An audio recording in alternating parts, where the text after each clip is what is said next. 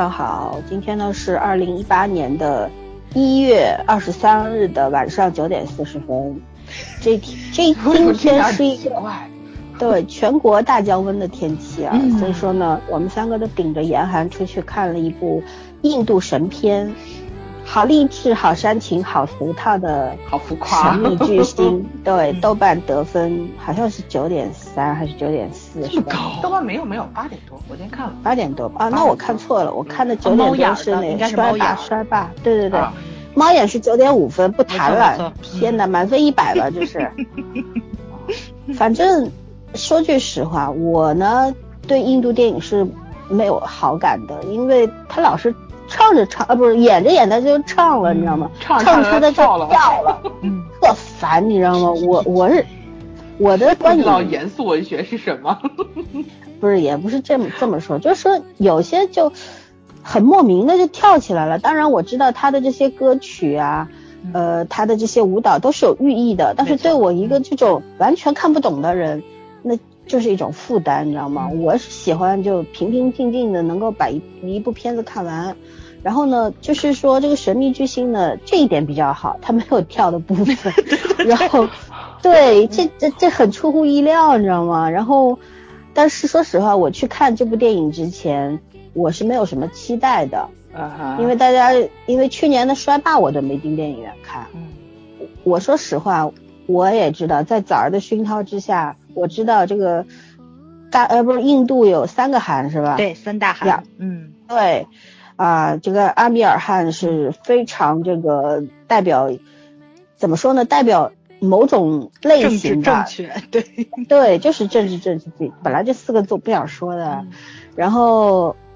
但是我说实话，我对我对他真的是看过衰霸的那个呃字呃那个百度云的那个要呃片子之后的，我我其实我都不太明白为什么豆瓣能打到九点三分。说实话，不如他早期作品，我觉得虚高这个成绩。嗯，对，因为我看过他那个三三个傻瓜嘛，对吗？嗯，三傻闹什么来着？然后还有对，还有一个就是呃 PK 神神 PK 还是什么，反正名字我都记恶地清了。神呀，是这个吗？嗯，好的，好像是嗯，我的神 PK，嗯哎那个我看过对对对对，还有地球上的星星，对吧？我陆陆续续也是看过一点的。嗯说实话，我觉得他早期的就前几年的电影还蛮好的，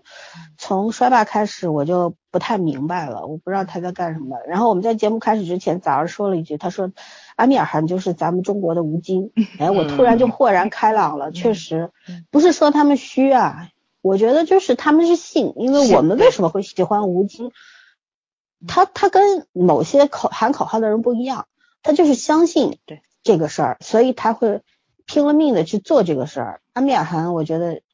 也有这个，嗯。也有也有这个感觉，给我的感觉是因为其实在这部电影里面你也看到了，呃，根据印度现在这个国家的一些社会状况，对吧？嗯女性地位非常低，然后经济也是比较落后的等等这些社会现状、社会情况，然后他也是在在振臂高呼嘛，他是想通过自己的力量，通过这个影视作品来改变这个现状。我觉得他真的是在干一件他特别相信的事儿，说不定就成了，你知道吗？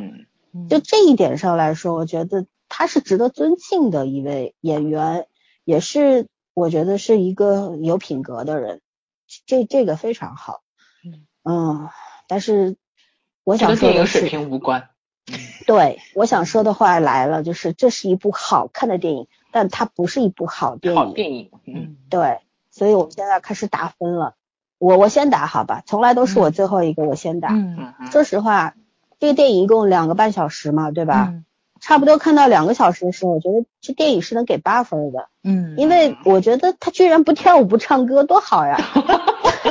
对了，而且他也确实触及到了一些东西。对，而且最有意思的是，他居然就是说，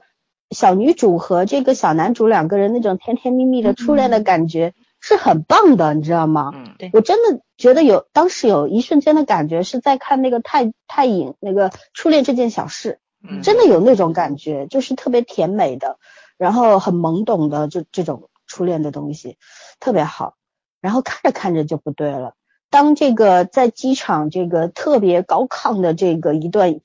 桥桥段出来之后，再加上最后这个什么 什么奖魅力奖颁奖，我天呐，我直接给他扣了一分，七分儿。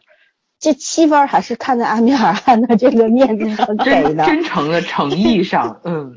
对，就是我我们今天反正要讨论的目的也是想要聊，嗯，分析一下为什么现在印度电影这个评分这么高，这个嗯高的我有点不敢相信，你知道吗？你你看那个豆瓣上九点几分，我怀疑我看了一部中午是八点一，对啊八点零啊，啊豆瓣没有很高分，豆瓣没有很高分，猫猫也九点五分，我要猫也都这样，嗯就是我不太明白为什么这个分数能达到这个程度。就是我我说实话，就是我我整个这个观影的过程，我一直觉得就是你不断的在被打鸡血，真的跟看《战狼二》是没什么区别的，嗯一直是那个情绪被吊着，你知道吗？情绪不停的在被推动，在被推动，但是我的情感是没有波澜的，就是我的情绪被他指指挥之后，我也会笑啊，也会掉眼泪啊，但是那个东西不走心，就是你的内心是冷眼旁观的，嗯，对，不走心，我我眼泪掉下来，是我内心在打问号，是这种感觉。就是我当时看完大结局之后，我往下走嘛，那彩蛋还没出来嘛，嗯往下走的时候，我看到一个老伯伯，大概七十多岁的，在在抹眼泪、擤鼻涕，你知道吗？我天呐，我想哇，这这老爷子都能哭成这样，这 厉害了。老爷子感冒了呢，没有没有，眼睛都红红的哦，因为当时灯已经开了，这电影院特别不好。啊，那个刚结束，那个人就呃呃工作人员就进来了啊嗯，灯一开啊，请往安全门呃离开什么什么的，然后好有有人走，因为有的人知道有彩蛋他不走，嗯。有的人不知道他就往下走，我也往下走，我也不知道有彩蛋，啊，你不知道呀？我不知道我没有了解过这片子嘛，哦，我看过，因为对。猫耳后面会写，对。我不看的，我连我连这都不看，我跟你讲，啊 然后呃突然彩蛋就来了，这然后你知道我在看的时候就觉得，哎呀，你看最终还是要跳一个唱一个的吧，没错，对，算了对对，算了，我就团圆嘛，分不分儿不扣了，就七分吧。就是 我当时在在我掉眼泪的一瞬间，我想到的一句话是，我今天晚上要在节目里讲的这句话，必须要说的就是我在眼泪掉下来的时候给了他一个差评。没错没错，嗯对，好了，我我打完了七分，嗯，具体什么情况等会儿我们聊着看，好吧？你们来吧。现在谁先来？你先来吧，我好吧，那我我就先说，我应该看完之后就就跟你们俩说，我七点五分不变，还是这个分数。我也是电影看到一半儿的时候，我觉得这片儿八分以上是没有问题的，我就一直在祈祷，千万别删，千万别删，因为我特别了解阿米尔汗的那个怎么说呢，他的那个手法，他后面一定要给你删。你知道电影分上下场的对吧？咱们是喜欢剪辑一下，会把他的一些个那个片段剪掉，而且你能看出来剪辑痕迹。比如说那个女孩拿到了那个她妈妈的那个离婚协议的时候，那个音乐是戛然而止的，后面肯定删了一大段没用的东西。所以呢，就是你能看出那个剪辑痕迹在里面。然后，所以我知道他后面肯肯定定会删，因为他前面没怎么剪，他几乎是删的是后面。然后我觉得他如果删的比较多的话呢，会稍微相对好一点。但是我没想到他留下来的全是精华呀！我后面跟老三一样是边哭边吐槽。对，就你的情绪到了，你知道吗？你们俩是精分吗？对他，他他骚到你，他骚到你的那，你你的那个哭点了。但是问题是你哭的时候，你的理智会告诉你不至于，而且他把所有的那个道理都给你讲了，那我还悟什么呢？就是这就是阿米哈阿米尔汗的电影总让我觉得岔口气的原因，就是你我们那个哭叫皮哭肉不哭。对对对对，没错没错，就是能让你回味的东西太少了。但是其实上来说啊，印度电影能让人回回味的东西特别多，尤其是老电影。这也是为什么我特别喜欢看老电影的原因，就是九十年代跟两千年初的时候，那个那些电影非常好看。你们可以看 B 站剪辑，B 站剪辑你去搜一下“女友结婚了，新郎不是我”，这首歌超级有名。就呃情情字演自情字路上那部电影嘛，他就是把歌舞结合的特别好的一个典范。所以说呢，就是嗯你嗯能让海外的人跟你引起文化共鸣的同时，又把剧情讲得非常好，而且是能让你的那个文化习俗能让别人意犹未尽，这才是电影的一个传播的一个怎么说呢？你的呃意义所在吧。但是阿米尔汗太喜欢讲道理了，而且我、嗯我我是很佩服他，而且台词特别说教，你知道吗？对他妈讲出来的都是至理名言啊，我听的耳朵嗯起茧子啊。有点喜欢喝鸡汤长大的不行吗？哎呦，我这么一个喝毒鸡汤的人，你让我听得进鸡汤吗？我真的是。对对，所以你不喜欢印度电影是很正常的事情。对啊，主要你继续，不好意思打断你。啊，没事儿，我觉得主要咱引进的都是他的电影，这就特别容易让人。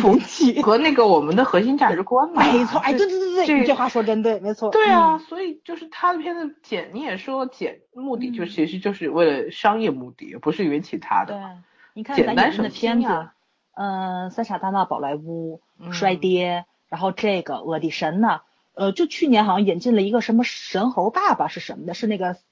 萨米曼汗，呃，不对，萨尔曼汗那的那部三韩之一，三韩之一也是之一嘛，就是他引进的东西 都太正了，你知道吗？其实特别讲究他们文化历史的电影。我们又我们又不分级，引进一定是要以一个标准啊，一个嗯，没错没的标准错，。对，所以说就可能会让大、嗯让大而且家对引进的话还会考虑这种什删减么票房之类的，对对，嗯保险保险为上。对，所以会让大家对印度电影有一定的误解呀，或者说是怎么说呢，就是一个固一个刻板印象在。嗯嗯，呃，你这这这就实在没有办法了。但是我这七点五分跟老三一样，有很大的分数是给这个阿米尔汗大叔的，因为他实实在在是，你要说他装模作样吧，我就不会给他们高分了。他确实是这样一个正能量的人，而且他很相信，而且你能看出来他电影脉络，他从就是做制片、做导演开始，他的片子从那个印度往事啊什么的，他都是在宣传他们印度的那个怎么说文化历史，然后也可以说是正能量吧，就是对抗一些社会性的问题，或者说是国国际性的问题。中英关系啊，或者印英关系啊，就这就这就这种，你能看到他的对抗性在。但是我觉得他最近这几年走入了一个，那要是不能叫死胡同吧，我觉得他钻牛角尖了。就从他做那个他的那个综艺开始，他的电影里都有一种愤怒在，你知道吗？这是我特别不喜欢的地方，就是可能是他急于去改变这个现状，他又发现没有任何的一个缓解或者说是一个进步的状态在。他可能就会容易把自己的情绪带入到电电影中去，所以你会看到急躁或者说是暴躁或者是愤怒、叛逆，不太符合于他现在这个年纪的一种情绪在电影里面。主要内心还是个愤青。对，哎对，还是个少年，少年，少年。没错没错嗯，就我很欣赏他跟吴昕身上的这种热血在，但是呢，就是嗯，我还是希望他们能够怎么说放过自己，对对对，就是咱们平缓一下，因为因为对对对，确实我坚决不同意你这句话。我说嗯这种人必须在，必须存在，你知道吗？哎对对就是纯真要要有嗯留存，对，嗯对他他的这种热血，还有对生活的这种热情，嗯然后追求这种，呃，他他其实他们这这样的人都是非常非常热爱他的理的国家想主义你。看吴京的而且是没有愤怒在的，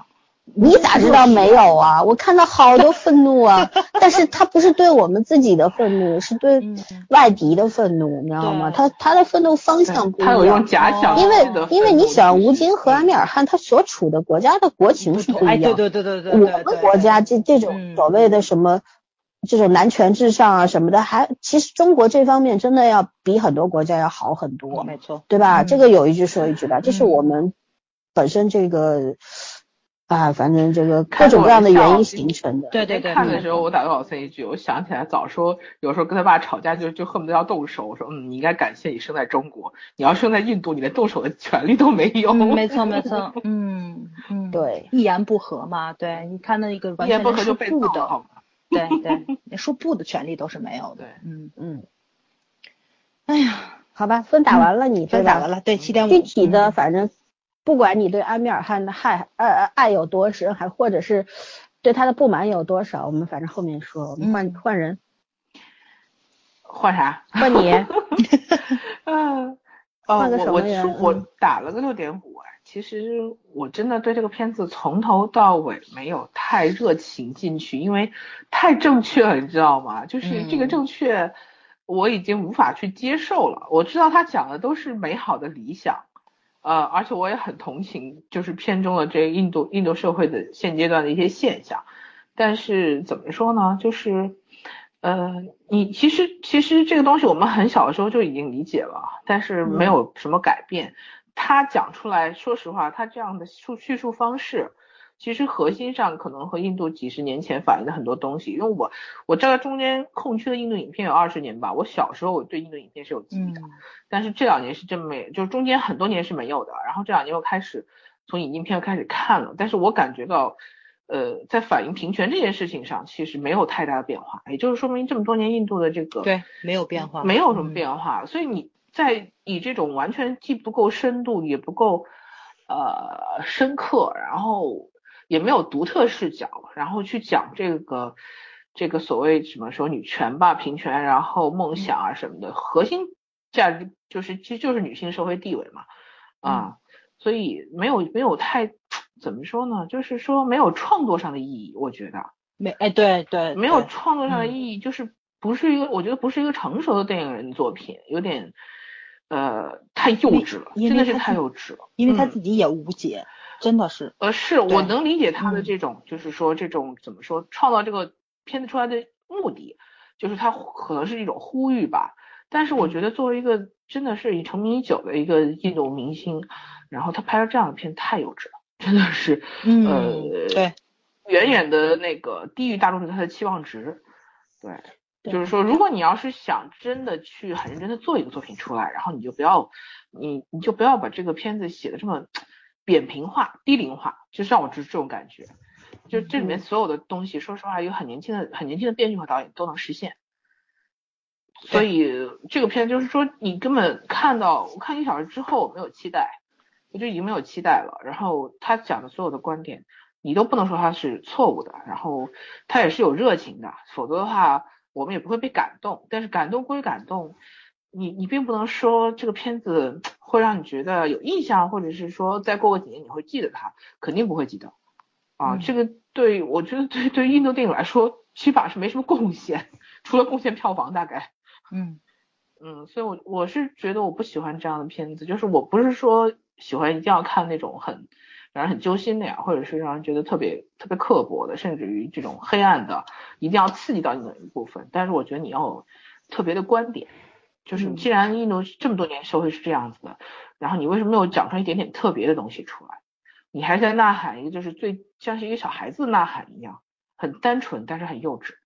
嗯，包括歌舞也没有也没有什么很特别的地方。我甚至觉得他音乐单一化超过，就是说，呃，远远的比过去的片子要单一的多。从旋律，嗯对旋律到他没有跳舞就不评价跳舞了，真的就是歌曲的旋律上确实很单一化，然后完全是是凭了嗯啊，完全是凭借小女孩的音色很美。嗯对，然后但是中中间那一段，我今天去的还是一个杜比音音效厅，按说音效是不错的，但是中间他的录歌那一部分的高音部分，我觉得我刺到耳朵了。嗯对，跟我一样，没错没错，我说怎么会这么嗯差的音效？对，然后我就觉得他他最重要的这个就是让人感慨，说这小孩子是个天才什么的，然后你们音效做这么差，然后我一下子那个观感就下去了。对对，尤其对我这种声音控来讲，我一下子就这段就要扣分了。然后包括他后面就是很多讲的让人就很感动的部分，确实是不感动我，就是说可能眼眶湿了一下，但是我真的没有觉得揪心。对我觉得这样正儿八经的那种打动人作品是要揪心的，我可能确实是被感动，但是不揪心。所以，我整个起评分，其实我觉得看了二十二十分钟之后，我就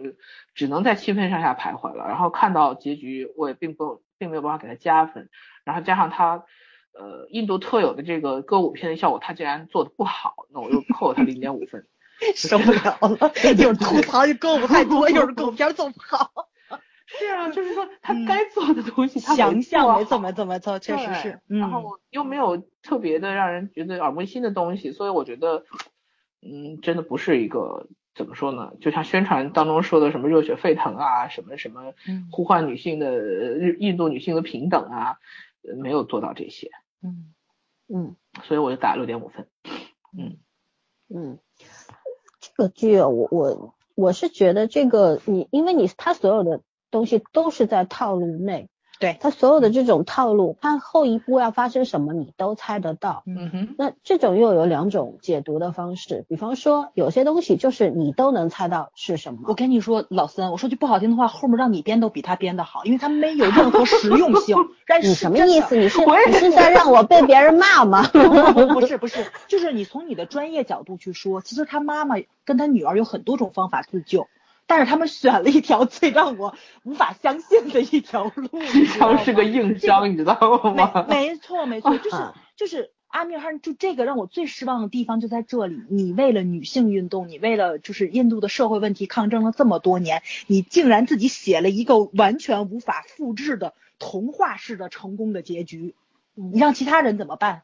天赋对谁都这个没有，这个是这这嗯，对，这个是重点问题。你先让我把那个我说的，思你说完像这个嗯套路，它有两种发呃那个发展的方向嗯。你比方说有一种套路，然后你所有的东西你都能推论出来，对吧？嗯它往哪个方向走你都知道，但是它的细节和它那种情感的堆积是很高级的，嗯就是你能猜到所有的梗，你能猜到它所有的动向，但是你就是会被它感动到，因为它的细节和它的整个逻辑是非常让你幸福的，嗯相信和服气的幸福，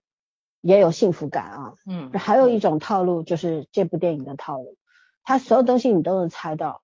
然后它不是靠这种细节和逻辑去引你的，它就是靠情绪的堆积去引你。对，它它这个里边我观察了一下，因为今天我那个场特别有意思，是那个这个好像是区政府一个什么党员活动，然后太幸福了，看这个。对对对，他们那个是赠票，赠票，然后哦他们是分批来的。今天来了一帮呃老阿姨，这种哦反正也不能算老阿姨吧，就 中年的那种政府机关单位吧，嗯，对对对，四五十岁、五六十岁的这种啊，中间夹夹着两个这还叫中年，这都老年了好吗？那，政府反正单位这算中年，啊，对对对。啊，嗯然后就是说，呃，我是观察了一下他们，因为他们这个票他们没有座位号，他们随便坐的，而且我我进的那个厅是一个大厅，我坐在第六排正中间，然后他们就有我左边有有右边有后边的，因为这位置这这个区域的位置是是最好的，你知道吗？然后我观察了一下他们，我觉得就是怎么说呢，就是我后边有一个阿姨，一开始的时候她话特别多，一会儿接电话，一会儿什么。当这个剧情进行到就是第一次他妈妈被爸爸打了，就真的打了，就那金项链没有了，嗯然后那个不是被那个他爸给狠揍了一顿嘛？嗯当那个状态的这个阿姨就开始哭了，然后右右边两个阿姨也在抹眼泪，还有一个就是没有餐巾纸，拿着那手在那儿骂，你知道吗？然后吧，然后你这现场看的好热闹，对啊，因为我其实我已经看的有点疲审美疲劳了，因为我知道嗯就开始看别人了，我知道。嗯对，我就东瞧瞧西瞧瞧，剧情也没放过了，当然。但就这种感觉，就是说什么，就完全就是情绪的牵引。嗯，对，他他没有吸引我的那个魅力，所以我当时的感觉是什么？我到现在还是这个感觉。我我当时看完之后，我还在想，我不要冲动，我要冷静一下之后再来对他做一个客观的评价。我但是我到现在我还是这句话，就是他给我一种感觉，就像在唱红歌，他高亢但是不高级，所有东西就是这样，他能够让你兴奋，嗯对吧？让你嗨起来，但是他留不下任何东西在你脑子里。你看过我，我现在印象深刻的这几个嘛，就是小男孩、小女孩那个，呃，甜甜蜜蜜的那个状态，翻墙过去，女孩子说：“我有一句话告诉你，我也喜欢你。嗯这个我印象很深，对吧？我觉得特别美好，这个做的很好。然后还有就是那个，呃，老师他那小女孩要走嘛，然后老师说你这卷子都没做完，然后他说我我你妈妈，呃我千求万求我求我才留下你，对吧？他那小女孩就很特别那个什么的，说我把我妈给你两倍钱，你才收我的。然后他说那钱是你爸收，呃，你爸辛辛苦苦挣来的血汗钱。就这一段我印象也很深。对，我觉得这个确实在很客观的反映一个社会现状。你看，连女人自己都不相信自己，都是相信这就是一个男权社会，所有的东西都是依附于男人的。你看这老师一边教着科学，一边在剥着豆子，嗯嗯这这些细节做的是很 OK 的。所以说这这就是在机场发生之前，我是可以给八分的这这些细节啊。嗯然后还有一个印象深的就是，呃，他们在机场弄完了之后，他们要走了，然后跟那个老姑婆，嗯哼嗯，拜拜。然后那个时候，那个老姑婆是有有刺刺痛到我的，我就觉得，你看这样，这才是一个非常可怜的人，他已经到这个年纪了，他连抗争的机会都没有了。对他他也受过这些委屈啊，他什么都看在眼里，什么都受着。但是有的时候，你的卑躬屈膝，你的妥协，你屈服于这个社会，慢慢慢慢的，你就变成了一种习惯。嗯你觉得它不好，可是你又没有办法去改变它，你没有办法改变它，所以你就要必须要接受，然后 你一辈子只能这样。然后老了之后，你看妈妈可以带着两个孩子走，但是她只能留在机场，任人摆布。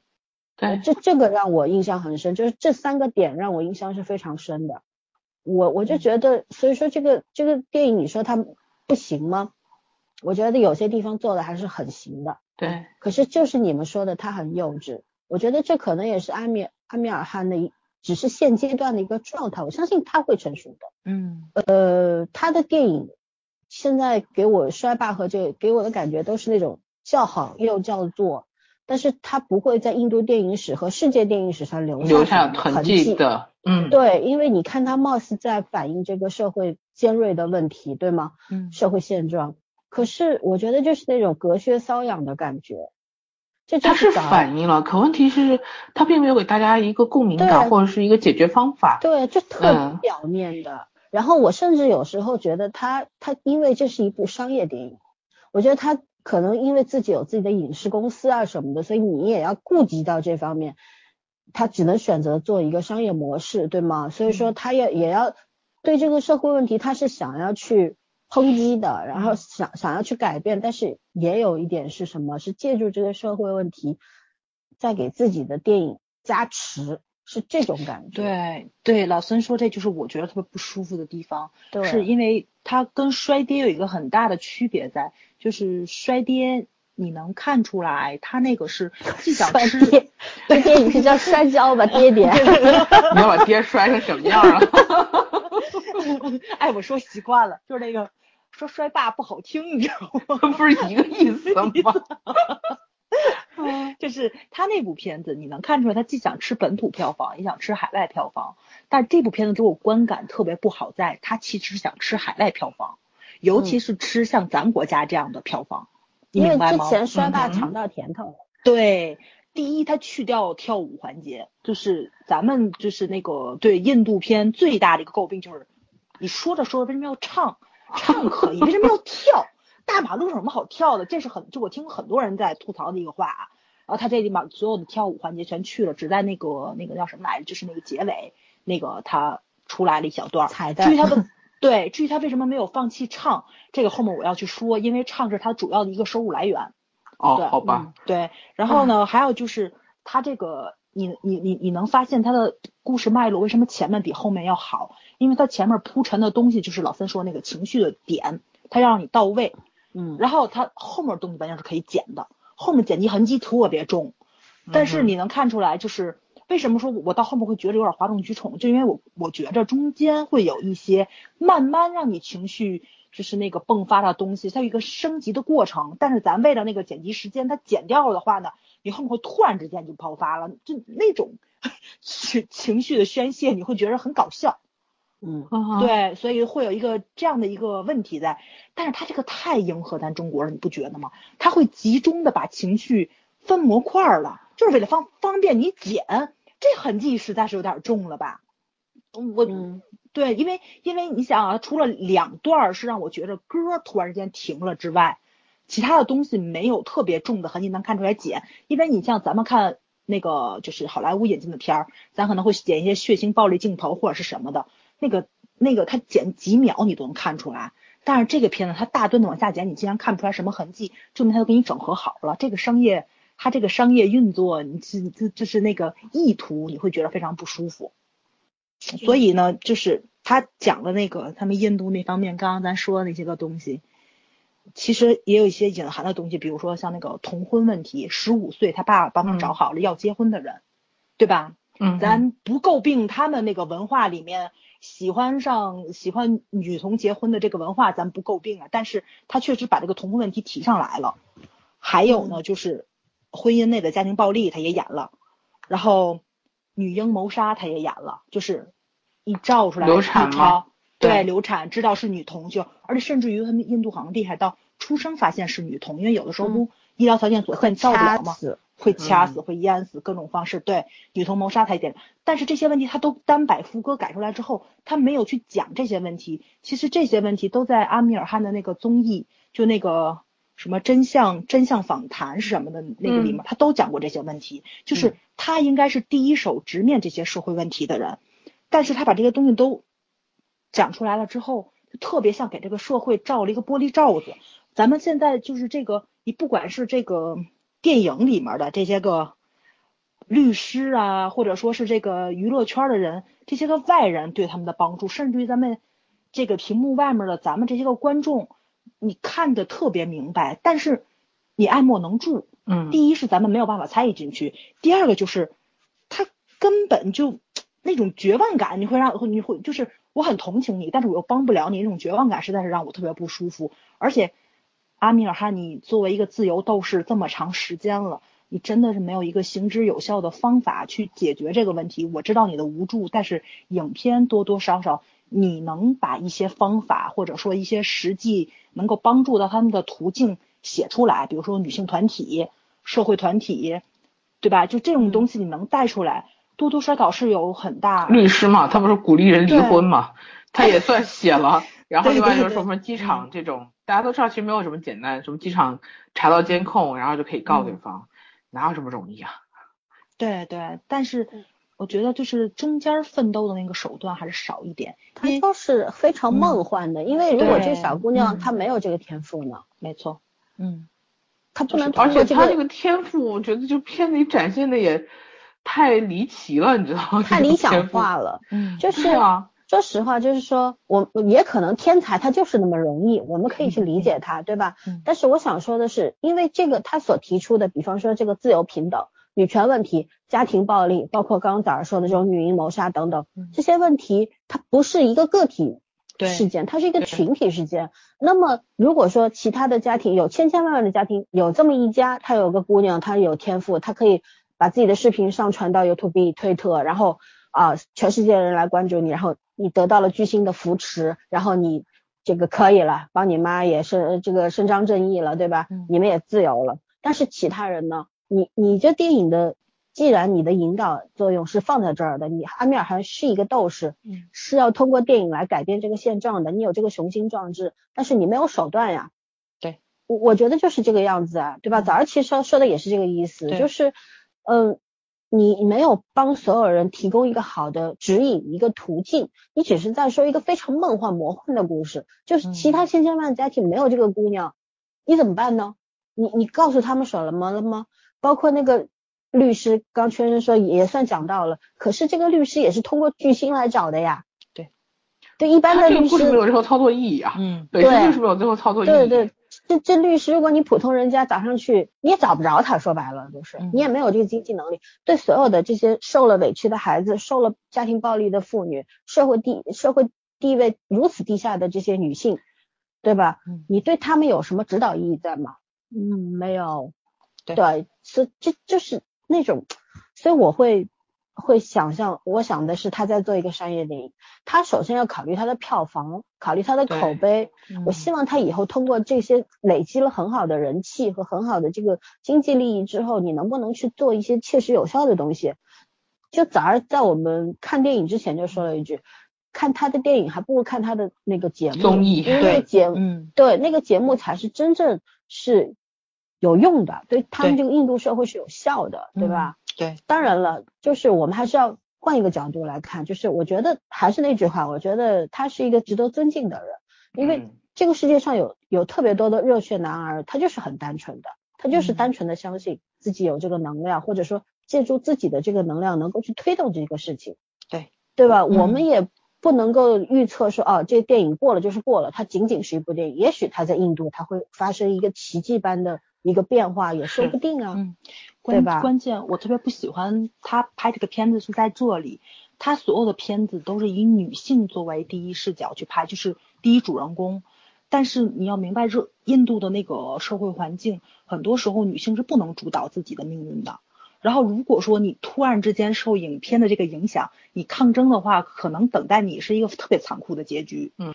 那也好过没有啊。但是我特别喜欢那个沙鲁克汗的原因在这里，沙鲁克汗他接的片子也是有抗争性的，但是他的抗争都是在男人身上，比如说像勇勇夺芳心，我喜欢的女孩子受于传统家庭的那个怎么说那个就是那个呃传统，她要嫁给一个她不爱的人，我很爱她，那么我去家里争取，被他父亲被他兄弟打得头破血流，我也要告诉我也要告诉这个传统家庭我爱他。婚姻是自由的，爱情是自由的，我们两个人要在一起。他抗争是男性抗争，而那个女孩子仅仅表现出来是我爱他，我想跟他走，但是我还是会遵从父母，因为我不能跟你们。不叫男性抗争，那叫男性觉醒。对对对，男性觉醒，对对对，就他代表的是那种印度新男性的一个形象在，因为很多时候就是这个他所有的抗争必须是两个人的，完不可能是一个人就能把它完成的，而所有他的片子为什么就我觉得梦幻就在这里了，就是。你让一个没有经济基础，然后又没有独立精神的一个女人，突然之间变成斗士，那金南福杀人事件那是，对吧？他的结局就把所有人都杀了，我再死，他不可能变成一个这么童话般美我觉得好的一个是结可能局是阿米尔汗他不擅长，或者他不想去，就是觉得他他的重点应该不在这个男性视角身上，嗯，所以他更喜欢写女性，就是哪怕这个事儿对，因为他很关注女性，确实是对这点得承他认，嗯，他相信女性抗争是有意义的。没错就是你看他所有片，他相信女性抗争有意义。虽然我们觉得特别傻白甜，不可能实现，但是他希望就是通过这个片子去，可能是去呼唤女性要有自己但是他的。方式让我无法接受，他的方式所有引导女性不是反而你要明白一点，你不能接受，也许印度女性是可以接受的，因为我们不是印度人是，对对对对对我，我们是在隔岸观火。嗯对我们想象中因为的样子和人家不一样，因为是嗯这个样子，你看啊，像《摔爹》像这部片子，爹女性 觉醒，女性觉醒啊好多都是男性主导的，他还是有男权的东西在里面，你明白吗？就是他又特别想让自己充当这样这么一个，就是引发你觉醒的这么一个对他想当导师，就是精神导师，但是他又他又希望女性自己觉醒。没你觉得这精神导师特不是不是特别像贺涵呀？啊，所以他他有有一点所以他要满盾，你知道吗？的对那部分嗯欲望，嗯你知道吗？对，其实对对这也是在客观的反映着印度社会男性的地位是无比高尚的。没错，对，嗯，就是这个，就你看他是们家一个他以子之矛攻子之盾，对他弟弟的那个那么小一孩子，他爸都会把他弟弟的当回事儿，但是就从来不把他妈妈和他姐姐当回事儿。对呀、对女儿是赔钱货，结婚要要出嫁对妆的，你知道吗？说白了，真的是还人人还不如条狗。嗯嗯，好了我们让到现在为止没怎么说过话的真真来说一下这个电影的优点，注意是优点。确定有优点吗？还是有优点？肯定有啊有有啊，嗯就是说这种，我我没说这个片子所有东西就是都很老套，但是阿米尔汗愿意这样拍的这个这个初心还在，我觉得这就是最大的优点。对，就是说不管不管我们多嫌弃他，但是他拍这个片子的目的还是为了呼吁早点就是实现在印度上这个最基本的平权这个问题嗯啊、而不是说一定要在男性世界里获得话语权。现在连离话语权还很远很远。嗯，嗯，嗯对，我觉得这个就是说，这个是他最可贵的地方，也可能就是说，为什么，呃，他明明已经拍了很多，大家真是，就在我们看来，真的不算是，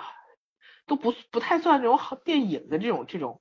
内容上，然后还是有很多人认可他。嗯，我觉得这个确实是他真诚的地方。就我们说，很多时候我们拍的作品，除了好看，除了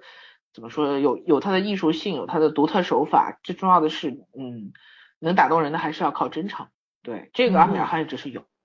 然后呢，就是呃，如果从商业角度去考虑这个片子呢，它也确实是考虑了就是就是所谓国际化这一部分，那就削弱了整个那个舞蹈歌舞类型在印度传统片子里面的这个比例，就是大家更好接受。我觉得这也是一种他对自己的一个突破吧。对，这是跟他以前也不是太一样的地方。呃，等于是其实我觉得他是借这个片子，就是说在更大范围内替替印度女性去呼吁。对对，如果他还是做那种典型的印度片的话，可能这个东西它可做可不，就是说可去可不去的时候，呃，会有局限性。就大家会被那个歌舞给转移了视线，就觉得你这个片子明明是一种，其实基调是有点悲的，虽然结局是喜，基调是有点悲的。然后你又加很多歌舞进去的话，可能印度人民是比较理解的，因为这是他们发现就是表达感情的一种方式啊。嗯但是其他国家可能觉得你这片子明明是一种，嗯，其实是一个呼吁吧，一直一直在努力冲破现有的这种体制也好，这个习惯也好，为什么你要加歌舞进去，特别欢乐的感觉，就是容易会有冲突。我觉得这可能也是他在考虑这个片子最后制作的时候，我觉得专专门有这方面的倾向，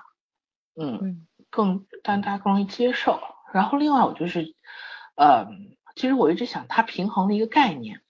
就这个有点跑偏，说白了是有点跑偏的啊，嗯、可能都不在他规划的主题里面，就是关于，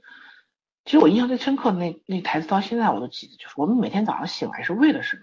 嗯这个片子里面其实讲的也有点极端，讲梦想啊，这个梦想我们讲了好几年了，对吧？中国梦，然后，但是你真的有去想过就对这个问题，你每天早上醒来是为了什么吗？每个人可能答案是不一样的，也不一定所有人都是为了梦想。你起的不算早了，你那叫早午饭好吗？对，然后也未必都是为了追求梦想，但是你有想过你这一天，就是说，小姑娘说，那如果没有梦想，对她来说，人生醒着和睡着就没有一就没有区别了。但是对于每个人是不一样的。然后，因为他是天才，阿米尔汗写他是个天才，啊、不管我们感受到没有感受他是天才，但他确实在这个片子他是个天才。那然后我其实就觉得，你看他很容易得到大家的掌声和和那个关注，所以他就一开始我觉得印度女性真的是印度真的是一个你选错投胎的地方，你知道吗？因为我我是一般来说我是不会给自己限设什么限定的，但是有两个印开头的字字母的国家呢，我嗯还有这辈子印尼对吧一定不去的，嗯对。我是一定不去的，这就没有办法选择，你就根本不是说你奋斗不奋斗，就我来说，你这一生去奋斗了也没啥用。嗯，对，我觉得在印度是没什么用的，就是普通的那个普通这种家庭的妇女啊，包括贵族豪门，其实像婆罗门他们一样也都嗯。没有什么话语权的，对，所以我觉得就是说挺可怜的，开始是觉得挺可怜的啊，但是后来我就想了想，也可能因为他是天才吧，就是天才就是什么，就是你的特长是与生俱来，别人一辈子也努力不到的没错。境界，所以就是老天给你这个特长的时候，就会拿走其他东西，这就是所谓的上帝给你关了一扇门，要开一扇窗。所以就是你遭受的东西可能会比别人多，然后你也可能会觉得不公平。就我前一段是想到我一个以前初中同学，就是绘绘画天分上来讲，他是我这辈子见过绘画天分最高的人，但是可能他现在根本就没有在这个行业上，甚至于可能这个特长他已经不记得了。那他随便画也比正常人强，对吧？对对嗯但是不代表他在这个行业是佼佼者，他可能这辈子没有机会是佼佼者了，就是因为老天爷给了你这个天分，然后你如必须要比正常人更努力，因为他不会把所有的好运气都给你。我一直相信这个，所以这就是你人生越活越公平的地方。在这个片子里面就是这样，就是这个女孩儿结尾为什么老我同意老森说结尾给她减分的，如果这个结尾不是这么理想主义，就是我既是天才，然后我通过努力我得到所有的东西，然后这个就是最后让大家觉得特别的正能量，不是这回事儿了。我因为他的这个遭遇是印度很多人的遭遇，可是他的天分不是每个人都会有天分，嗯他也不会得到这么多有名的又有又善良的人的帮助，嗯就没有任何的说白了没有任何多余的坎坷，嗯没有什么特别遭罪的地方，然后他就取得这个这个胜利来的太轻易了。对，所以我觉得这个片子就是自己给自己减分了。嗯。嗯。啊，在在这方面他做的不好，但是他其实我觉得他他在天才角度展现的还是对的，就是说你有这个天分以后，你不一定能得到你以为你会得到的东西没错，啊，你要比别人更努力，因为你知道你这个东西是与生俱来的，那老天爷给你这个地方得了优惠，他不会在其他地方再让你优惠，对，嗯。所以这片就是让我喜欢的点在这儿，是它既展示了一个很矛盾，它既展示了一个天才的一个怎么说呢，坎坷的奋人生吧，坎坷的 坎坷的一段人生经历。嗯但是同时，他也真的得到了很多人帮助，这是这是阿米尔汗内心的善良。嗯但是这个善良是太童话了，就是到了一定年纪之后，我们都不相信这童话了。但是可能就像，呃，我想了想，也可能就像早几年的韩剧啊，女性都是强权角色、强势角色。嗯那那段时间就是真的都是说，只要女的努力了，然后就是说了算，然后怎么样的，就感觉到真的就是韩国女性地位特别高。其实又不是那样那回事儿。对，是反着的，对对对，嗯所以就是我们今天看就是就是印度女性觉得这个特别煽情啊，或者是特别是有点假了，煽的有点过了。但是可能印度现在就是这样，还是这样子的。嗯就对他们来说，这是最基本的呼吁。对就他们还还大部分人就跟那个姑奶奶是一样的，就认同自己是一个呃受受欺负、受侮辱是心甘情愿的，因为他们受的教育就是认同这个。嗯所以，所以我觉得可能这个是有一部分是国情原因，对，有一部分国情现实原因，然后另外一部分就是，唉，确实不够深，挖的太不够深了，然后就是差了一口气，不是一口气，说实话，六口气，六点五分我给的真的是非常低，比我想象中差远了。嗯对我一直以为这个分我怎么也得要七点五分以上吧，然后看完的我连想给七分的勇气都没有。嗯对，嗯，就虽然比我们国家的很多烂片儿强，起码人家做的很走心，但是人家好歹是个完整的故事。对很走心。还有一点就是他那个，其实我觉得他有点调光了，就是她这个小姑娘在去孟买之前，她和她孟买之后，她的那个整个画面的亮度是不太一样的。啊，肤色不同，对吧？对，她整个画面的亮度都不一样了。嗯 就是这女孩一开始就主角光环，你看他们一火车那小姑娘，就她皮肤比别人白一个色号，当然也可能是她天生原因。他肯定是拍着半截没钱了，后面换了，你知道吧？停了一阵儿，对对对，是是真的这样。印度嗯印度是这样，他制作周期长不是因为他制作精良，是因为他们拍拍着没钱了。哎我呀要吐槽啊，赶紧来天朝找投资人，我们就不缺钱。嗯，嗯对，嗯所以我就觉得他其实配的主角光环还挺严重的。然后我特别喜欢的是他妈妈啊，他妈妈其实是这个片子的一个亮点，但是好给漂亮的，长得。呃，他妈真的很漂亮，而且很嗯很女人的那种漂亮。嗯然后，但是确实是太忽略了，就是多线程太多了，然后反而觉得对他妈的戏份不够。我一直觉得他他爸特眼熟，他爸不定在什么印度片儿里演过强奸犯，你知对，道我也吗？我也觉得很是吧？是啊是吧？特别眼熟，嗯嗯，一看就不是好人，对吧？倍儿尴尬。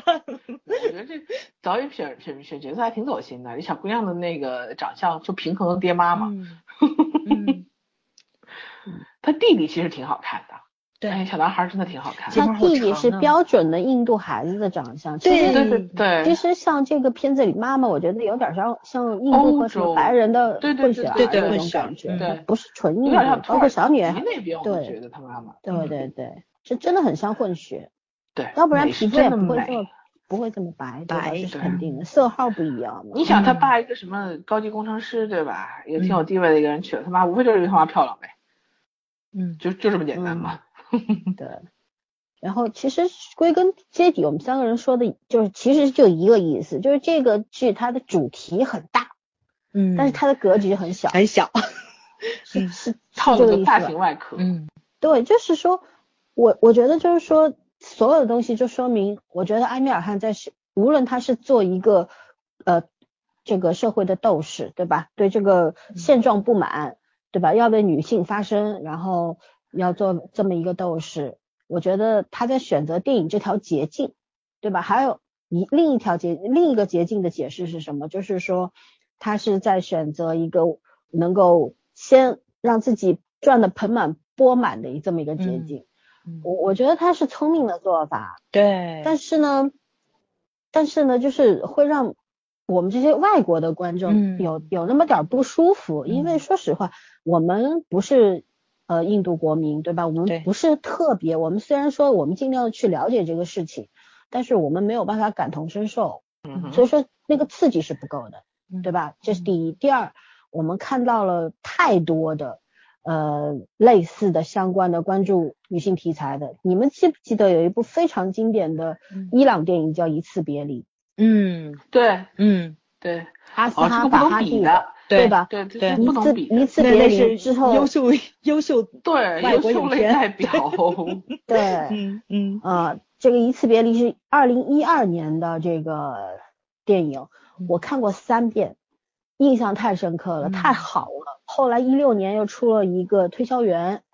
对吧？对第二人比他其实不如一次别离，在我心里。对，没有一次别离，但是嗯他得了这个六十九届戛纳的最佳剧本奖，然后嗯一次别离是得了八十四届奥斯卡金像奖最佳外语片对奖，，没错，其实分量都很重。嗯，他们也是在关注，因为伊朗也是，也是你看女性都要蒙着脸的，，嗯，罩衫穿罩嗯袍的，对吧？问题也很严重。嗯嗯，对，其实他们的身处的环境是差不多的，嗯是真的差不多的，女性地位都是非常低下的。但是你看这个阿斯哈法哈蒂这两年超出人才的。对嗯他的他的切口是什么样的？大家切口都很小，都是家庭，对吧？但是嗯他们是怎么做的？我觉得在深度上，阿米尔汗真的他做的只是一部商业片，哎他谈不上神。其实我还是觉得咱演进的不太好。我一直在找那部片子，我跟你们说嘛，《罩袍下的口红》，嗯应该是去年印度最好的一部女性觉醒片。那个是真正以女性为切口，而且都是那个社会上怎么说呢？就是比如说寡妇啊，或者说是。就是这种可能被社会歧视的那些，比如说嗯。文文化教育比较低的女孩子，很短的几个故事融合到一起去，你能看到这新锐导演，然后他理解的理解之下，就是说现今社会上还有一些很年轻的印度女孩所要面临的一些社会问题，嗯，而且那种抗争跟这个就又不一样了，就是有一些行之有效的方式方法，你规避自己的一些不不必要面临的一些问题，因为你就是说可能你脱离不开那个环境，但怎么让自己活得舒服，多少你能做到吧？对，嗯就这个实质性的功能性的东西，它印度有好片儿，咱不引进，而且资源也不好找，你这实在是尴尬。对，而且你像嗯伊朗的电影，就是很多印度片儿也往伊朗出口嘛，伊朗也往印度那边出口，其实都得拿到奥斯卡，咱们这边可能才会有点口碑度或者知道，就是特别小众独立电影啊，或者是怎么样的，咱这边也没有什么渠道去看，就这是一个特别特别。呃，怎么说呢？就是就是什么时候咱们能不限制引进的片片子的数就好了，我觉着是，对，就是什么西班牙呀，那国内片子没法放了，你不 对，我我就可以不看了吗？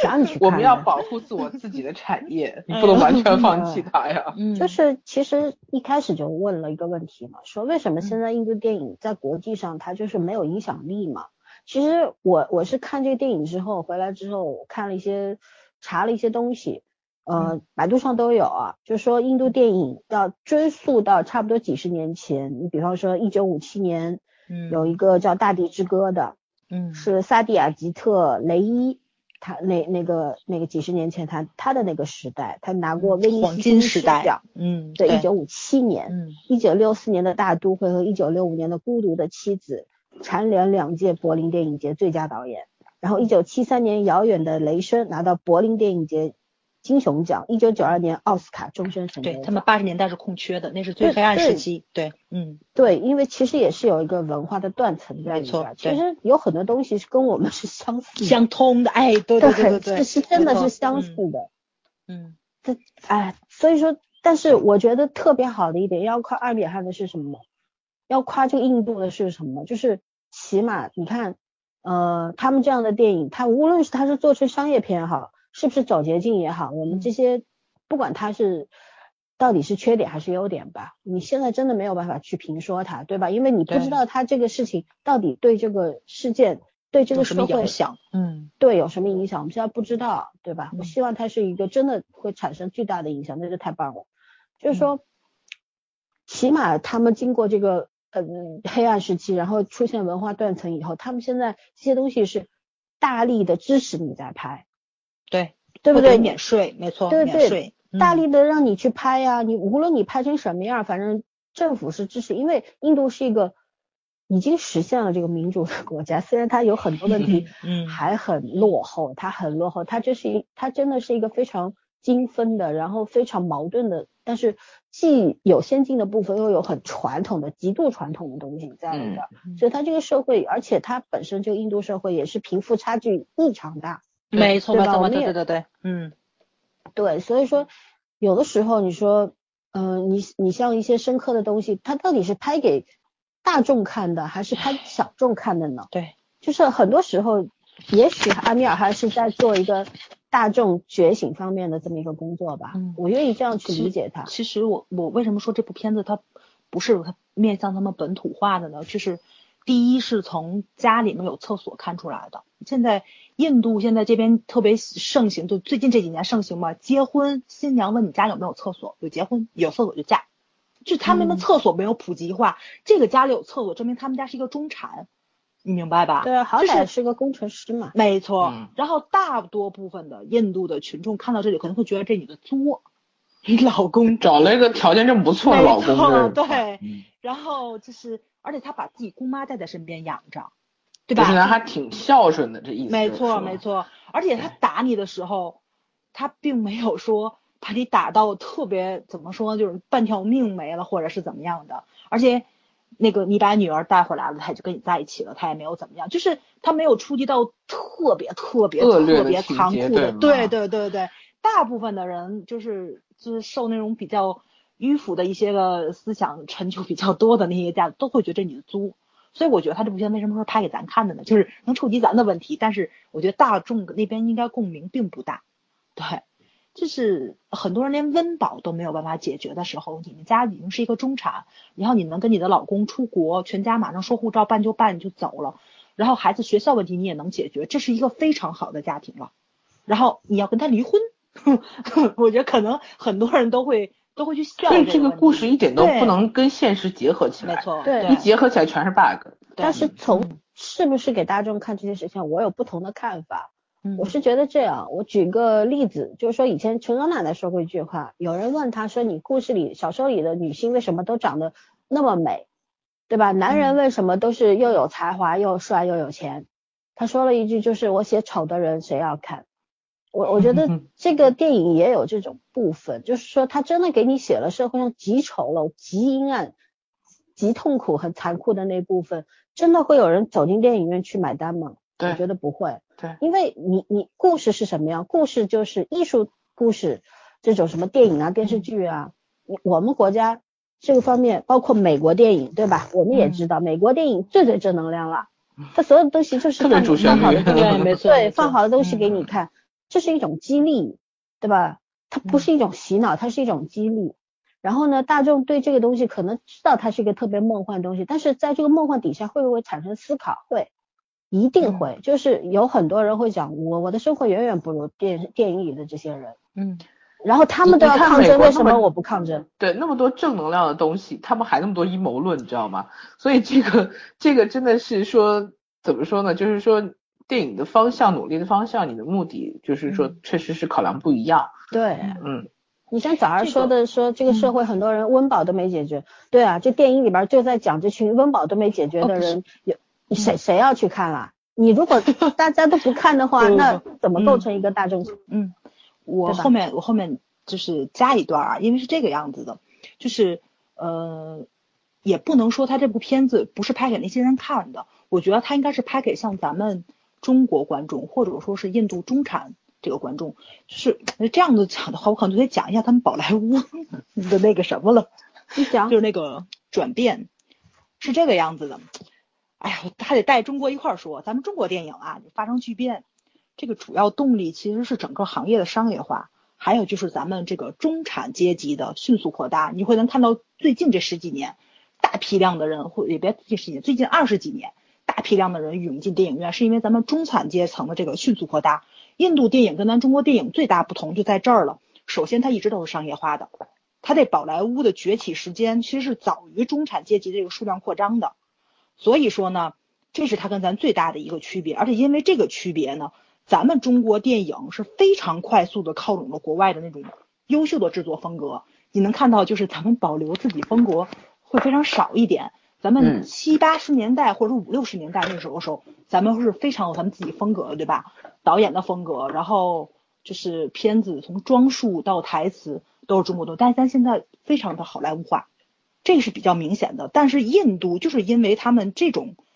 就是他们自己的这个制制作方式吧，它在保留传统上是特别彻底的。从这个音乐它就能看出来，它万年不变，它音乐片永远是输出量最大的一个，这是没有，他还保留传，他他因为他们的倒退。呃，没我错我我听我一个在印度旅行了一个月的女朋友说过，他们嗯这个书店里面原声碟占了这个书架的一半。没错，对嗯对，他们就是票房四大收入，一个是本土票房，一个是海外票房，一个是音乐版权收入，一个是电视台转播。其中音乐版权收入最高的时候能占这个总票房收入的百分之二十五，就说他是四大支柱之一。嗯，这是很可怕的一件事情。这也是为什么你看在这部影片里面，那个谁阿米尔汗跟那小小女主不也说了吗？呃，两周之后制作成功，两个月之后就是碟就出来了，半年之后电影上映，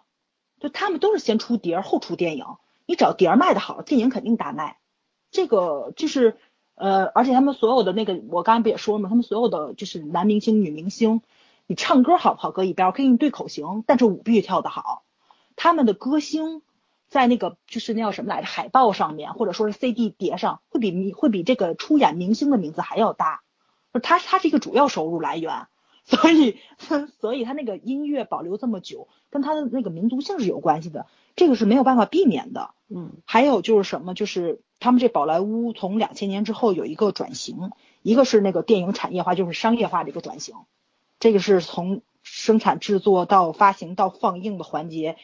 都开始商业化，就因为他们城市化的一个提升，这个就是往好莱坞方方向这个工业化流程上走了。他们以前不是这样，他们是宝莱坞其实就是一个大型的电影集团，你们明白吧？就是嗯都是小小作坊，流水线加工都是吗？没错，所有的东西都是围绕围绕这个宝莱坞来展开的，没错没错个核心的东西。对对对对对不印度，印度对嗯第二个就是多影厅电影院的崛起。我一说这个你就就特尴尬。这多影厅电影院的崛起就是咱们的电影院，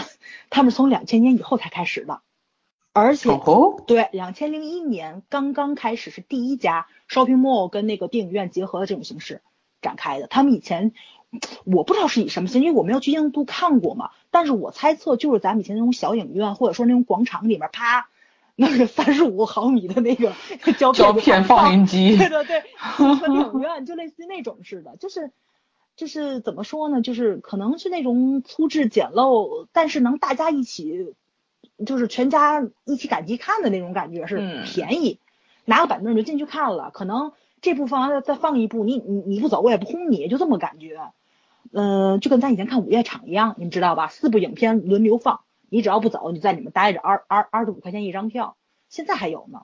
因为印度对这个他们这个电影其实对平民老百姓是就是特别大的一个福利。对对对对很友好，就是它嗯很便宜，买这个票，所有人都可以随时随刻进电影院。像我们这儿，你知道我今天看看两个电影，花了八十多块钱，还是会员卡的，真贵，对吧？就是对我们特别不友好。没错嗯没错，嗯，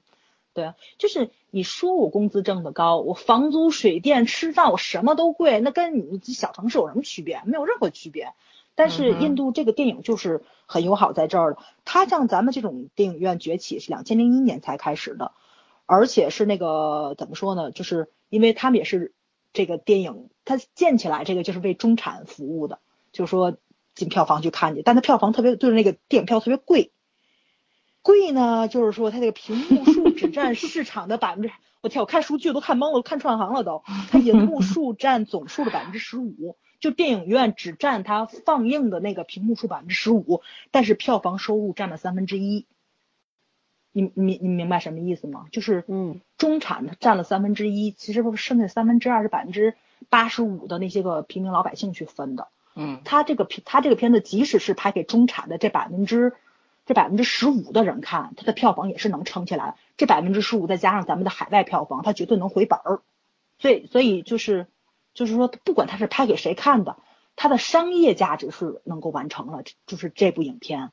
所以呢，你说它代不代表真正的那个印度的社会问题？能不能给那百分之八十五的人，就是有一些指指导性作用，或者说是我觉着，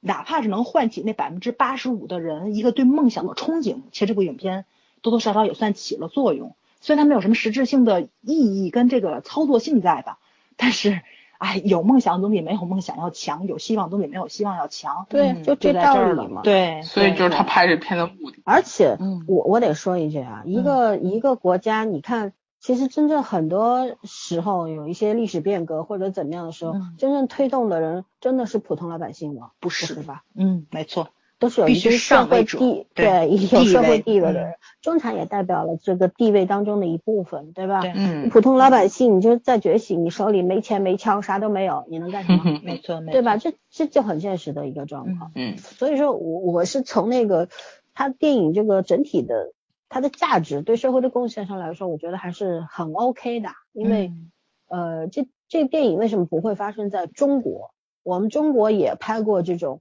什么靠娱乐什么什么的，也有对吧？逐梦演艺圈，纯洁心灵，好好哎呦好，对吧？嗯但是质素差的太远了吧？一个是说，好像是在说，哎呀，我反映这个娱乐圈的黑暗什么什么的。嗯那个不，这个阿米尔汗这部电影它不是，它是娱乐圈，你看他所有的人，哪怕跟当时跟男主在这个颁奖典礼上面吵架的他的这个女徒弟，到最后也会呃成他人之美，对吧？嗯成全别人的美梦是这样子，虽然这太不现实了，哎但是我们可以把它看为视作什么呢？视作就是人人性当中特别特别闪闪发光的那个东西。嗯它不可能出现，但是我觉得会成为所有人那种美好的憧憬、愿景，也也你是你理想当中的自己吧，嗯对吧？关键他那个奖杯你怎么送给他？上面刻着你的名字呀，这个太也许没尴尬了 太尴尬了，这个拼接家，我觉得哪怕那个那个女明星上去之后拿那个话筒说，虽然我拿了这个奖，但是呢，今天也有一位，比如说就是入选者，让我非常尊敬他，我听到他的故事，我觉得他是一位斗士。然后比如说就是就是他一他一直蒙着罩纱，没有出现过，大家公众不知道他是什么样子的。我希望这个女孩子能鼓起勇气，以她真实面貌面对他，啪，那那那罩衫一一一拖，女性崛起形象多好呢？他最后搞了这么一出煽情，哎呦天呐，我当时鸡皮疙瘩都所以说他不高级嘛，他就是高亢嘛，嗯对吧？就真的是格局小，但是就是有的时候，咱们站在一个非常正能量的角度上来评价的话，就是这东西它对一部分人肯定是有价值的。没错，就有很多东西，我们看来过于肤浅和幼稚的时候，有有有些有些人他会觉得这东西很有价值，对我是有触动的，对我的灵魂是有震颤，对，因为每个人感受的东西不一样，对对。对，很多人感受不一样，你要明白，到我我们这把年纪，然后我们的生活环境、我们的阅历等等，你去看在看待这个事情的时候，你是一种高高在上俯视的感觉，你不得嗯不得不承认这件这个事实，对不对？就你越来越难被感动了。对，嗯一个是你自己本身的阅历造成的，还有一个就是你可能觉得你我看的太多了，不太愿意去相信，可是你内心还是愿意相信的，这就是作为观众的我们的矛盾之处，对吧？嗯但是有很多人他是愿意相信，你看为什么当时《战狼二》不得不说到拉出吴京来说了，嗯 为什么《战狼二》我们看的时候也是感动的，可是我不愿意再看第二遍，因为我我知道我再看第二遍一定会把我最初那个感那个感觉给破坏掉，所以我，会理我拒绝智的去看第二遍。对，你会理智的去看它，我对我我不要嗯破坏我那个感性的东西，那那就是我对他的这种理想化的一种最深切的支持，你知道吗？嗯对吧？我我禁止自己去骂他，是这样。但嗯是为什么有很多人就是直到现在为止还在觉得这这是一个绝无仅有的好片子？嗯因为它是一个好看的电影，但它不是一个好电影。对，嗯用在这这部《神秘巨星》身上是一模一样的。这两部电影真的可以放在一块儿说，虽然它完全不是一个题材。对，完不是你是可以放在一起说的，因为我觉得中国和印度特别像，电影也很像。嗯你知道吗？就是你看咱们暑期电影特别难看，对吧？去年 就是大家都没怎么看，你票房虽然都没有过十亿吧，六七亿几乎都有吧。就是我投了多少钱，我收回来多少钱，没赔本儿。中国、嗯中国大陆电影跟印度电影应该是世界上唯一的特例。我我仅用本土票房就能喂 就可以喂养这些人的对，对，很奇迹的存在，对。但是印度电影跟咱又跟咱又不太一样了，即使人家是这样，但是人家的电影整体水平比咱还是稍微高一点的，对，嗯嗯，我们的禁止实在是太多，人家至少在这方面是没有很多的条条框框的，对对嗯。对，对吧？这他们不好进太多，嗯，对，而且我觉得这个跟这这社会的属性不一样，对没办法比较，这嗯东西是没办法比较。只是我觉得在那个文化和传统上面，真的是有很多相近之处，没错，呃，嗯，很很难去讲啦。嗯然后就是要提一下，就是说其实他这个故事里边的这个妈妈，她是有原型的。呃，我看了一些介绍，说的嗯是这个里边这个妈妈是有原型的。嗯真实生活当中，这个妈妈后来确实带着女儿离开了那个家，然后她开出租养活自己和孩子，然后供供小孩读书。你看，这个是我觉得如果这个电影按正常来走的话，哎，对对嗯，它倒是有更大的一个这么一个教育意义在，对吧？是嗯是更好的。可是我觉得，那这个可能就不符合，呃，它这个主题吧，因为它定的主题叫神秘巨星嘛，对吧？对对，他他嗯他说的要要揭露的东西和要呃表达的东西不一样。嗯，还有呢，就是说他这个里边不是有一首歌嘛，就小姑娘去唱的那首歌，其实也是有一个十五岁的女孩来演唱的，但是这个女孩呃，她跟这个剧中的女小女主的这个情况完全不一样。这个小女孩她有一对非常开明的父母，父母非常支持她做音乐，嗯然后她那我们听到那个小女孩的那个声音就是这个小姑娘的。嗯，其实你说唱的呃，对这个印度社会，其实不完全说女性都完全没有地位。没错没错，我觉得有很嗯多东西，全世界各地都是一样的。嗯对，你就像在非常封闭的这些中东国家什么的，是不是每一个女性就没有一个个例她是不幸福的呢？我觉得总有那么一个两个，神奇女侠就是里就是以色列人呐，对吗？对嗯就总有那么一一个群体族群他是幸福的，但是大多数人是不幸的。嗯对吧？就嗯，所以所以说还是我觉得它的积极意义是有的，嗯可是就是很遗憾。我其实对阿米尔汗，我看完这个电影之后，我对他是有期待的。我总觉得嗯这个人他只是处在了这个很尴尬的一个境地里边就他现在找不到方向，感觉对他跟我们不一样。我们很多的导演他不是找不到方向，他是太明白了。他是没方向，他不嗯敢。然后有的时候你敢没用，他给你禁了。哎，对对对对对，因为他说了，他不要触及任何政治问题，他希望尽可能平和化的处理一些情感问会问题。对对对，嗯社会问题不要不要进进发到政治问题。对对对，他采访上很多次都说，嗯先不说政治，我就是说，现在因为我们国内的很多的导演，他能不能拍出一部同样题材但是很有深度的电影，一定可以，嗯，是完全可以。嘉年华就证明了，嗯，对，但是因为条框太多了，对你有忌讳，你要嘉年华到最后也妥协了，那也没嗯办法，嗯对吧？没办法。他是聪明，他只能是聪明。嗯印度的他就不一样啊，他现在没有这些限制，可是阿米尔汗选择的那个东西，我觉得他选择的这条捷径一定有他的道理在。嗯我是尊重这样一个导演的，就是无论你是为了挣钱也好，对吧？先丰衣足食再考虑这些深刻的东西也可以，也不是不可以。但是所以说我要看，我觉得一一个人的成败在于他下一个作品。就像我们当时说吴京说，哎呀，《战狼二》不代表什么，它高票房不代表什么。我们看《战狼三》，结果他不拍了，对吧？然后 那就没办法了嘛，对吧？因为人他受伤了，也也许是急流勇退，也许是没办法。但是我觉得阿米尔汗，我还是要看他的下一部作品，因为他没有，他每年都出一部，他有他的影视作品年都出一到两部，对嗯，他会出的，绝对会出。对我具体他这个人是成还是败，还是他的格局就这么大，还是说他另有图谋，我们要看他的下一个作品，这个才是最重要的。其实我觉得应该往上看，我现在觉得真是一部拍的不如一部。不不一样，你你以前的嗯东西可能他反映的这些东西不一样，他关注的层面不一样。我觉得他现在有点心急，你知道吗？不是别的，他以前是一部电影反映一个问题，你你就篇幅展得开了吗，三个小时。他现在是以，你看他，你看他这一部里面点了多少个元素，对点了很多元素，他就有点心急了，你明白吗？嗯我觉得可能是我的意思是，心，急嗯不是一件坏事情，你知道吗？？哦就是就有的时候，就是去集中反映一些问题，其实是呈现了他的一个心理状态在那边的。嗯，你现在没有办法去断定他那个心理状态到底是什么，嗯是为了钱还是为了别的？嗯你现在没有办法去断定，嗯对吧？嗯然后，嗯、你只能看他下一部作品他会往哪方向走，你才能对他有一个大概客观的这么一个评价对，。整合新的人才，继续开始呗，对吧？嗯，对，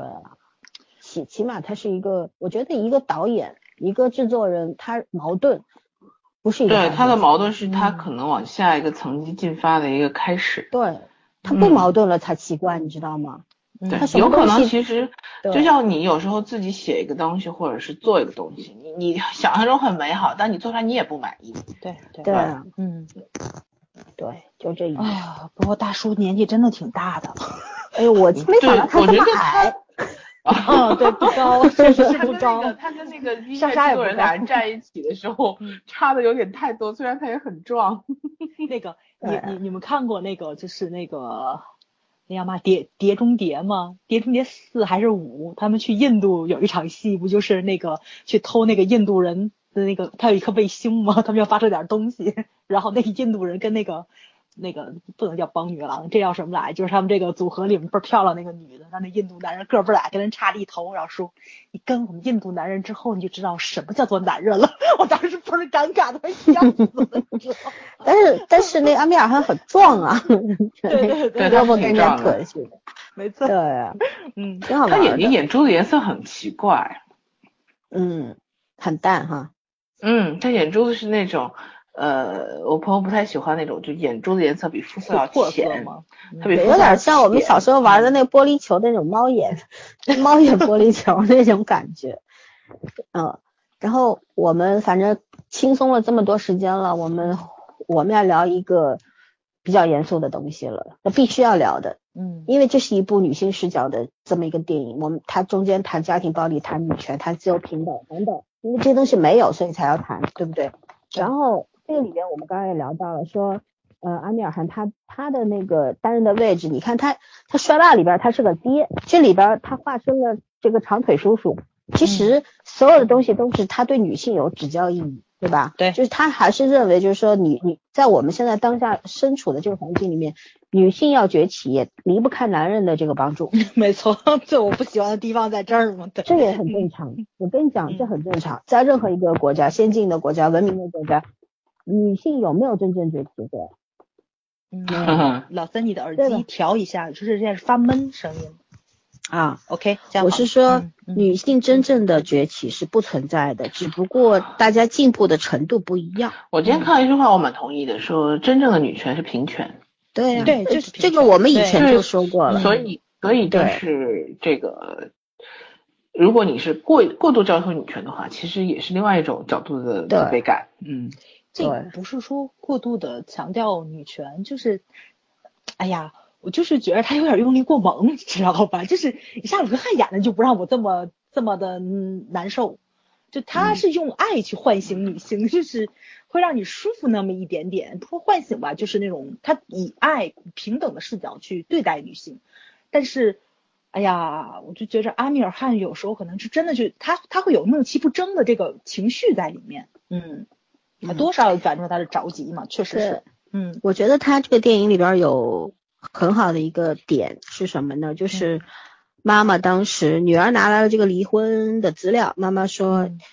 这个我结婚，因为她妈妈也是十几岁就被嫁给了她爸爸。她说我的父母没有问过我，我妈没有问过我要嫁给谁。然后你现在我女儿要 让我离婚，对，没没有没有问过我要不要，离婚。其实我觉得我当时被这个台词也是有刺激到到的。嗯也谈不上震撼，就是刺激到。我觉得其实这个是很说明一个问题，因为你看这个小姑娘给我的印象并没有很好，我嗯觉得她就是她爸爸的翻版，因为她嗯动不动就会愤怒，对，翻脸比比翻书翻的还快。那小男孩儿怎么了？是瞎了吗？这非要天天逗你，对吧？嗯然后天天被你骂，然后最后还要帮你喜欢一个人喜欢到这个地步，说明了什么呀？当然这算是年少无知嘛，对吧？嗯就我就喜欢一个人，我可以这么无知。可是我觉得这个小姑娘其实就是受那种原生家庭的影响是特别大的，因为她耳濡目染，什么都看在眼里，就自然而然就学会了嘛，嗯。对吧？她好几段什么砸书包啦、骂男生啦什么的，乱七八糟对，这里边发生了最起码四到五次吧，对吧就是嗯。对，就是一个特别暴怒的形象。嗯。所以说，其实他妈妈说出这句话的时候，虽然说我觉得他妈有点儿让人郁闷，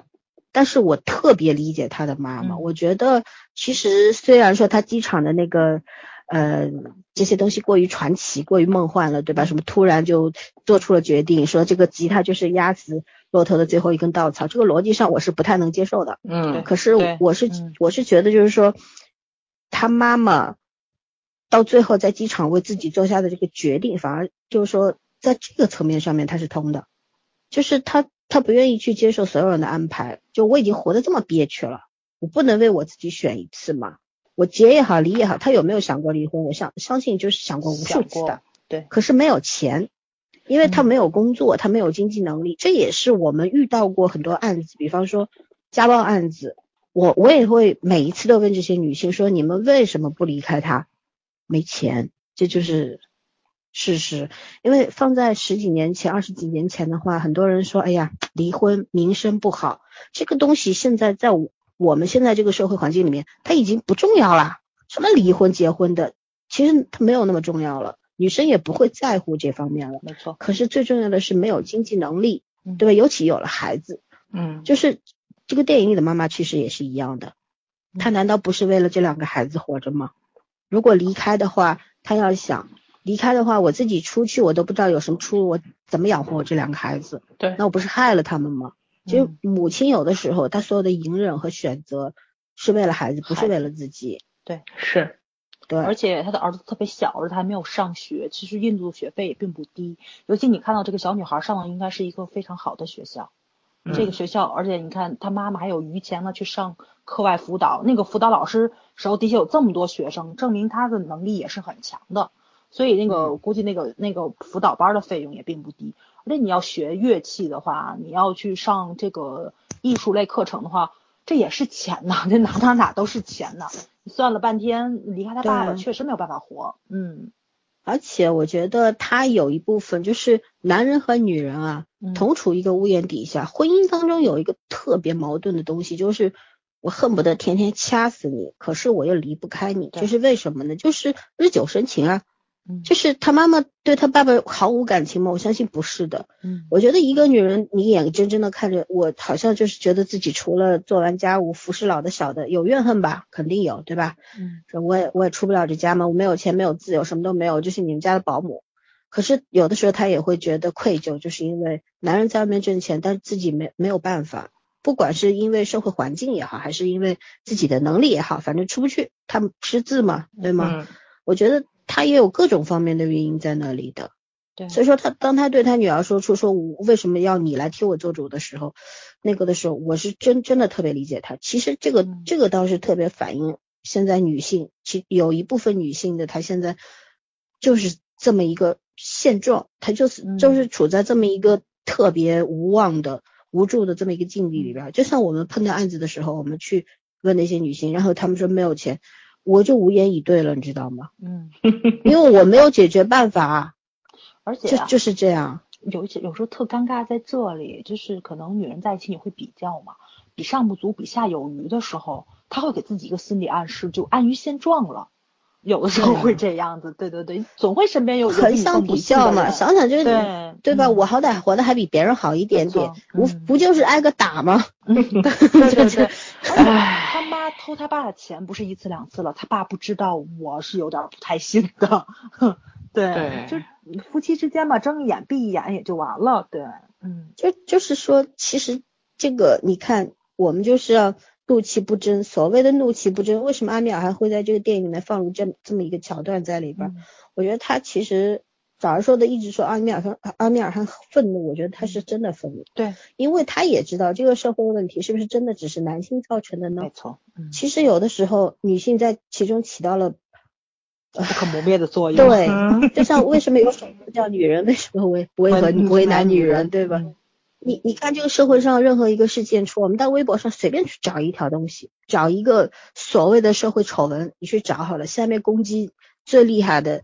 这个一定是女性，不是男性。对，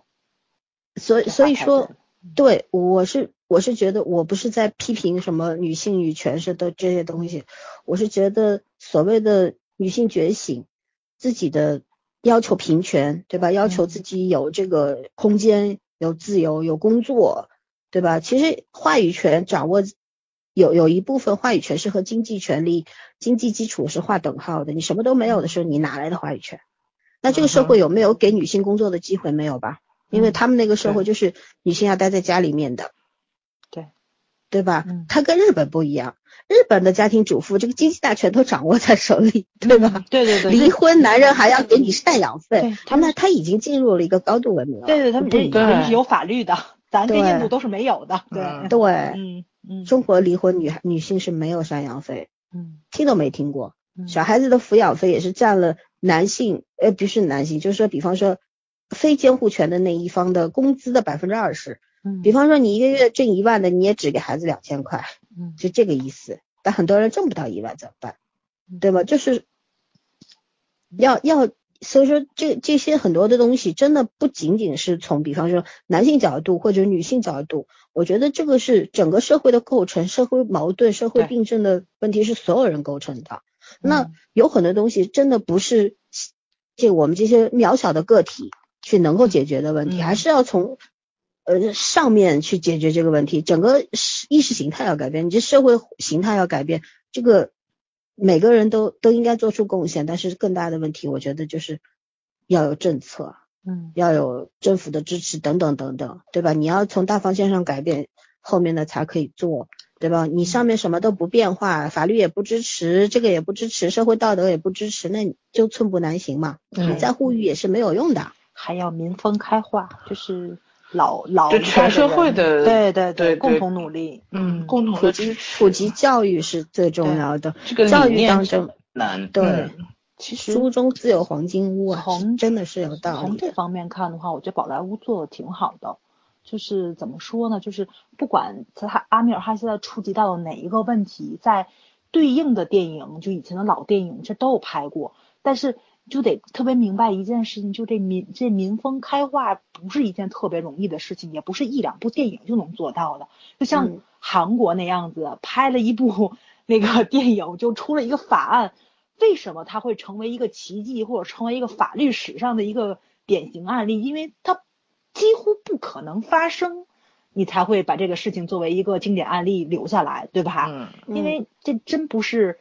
就说娱乐圈的人出出多大力，然后你这个事情就能成型的。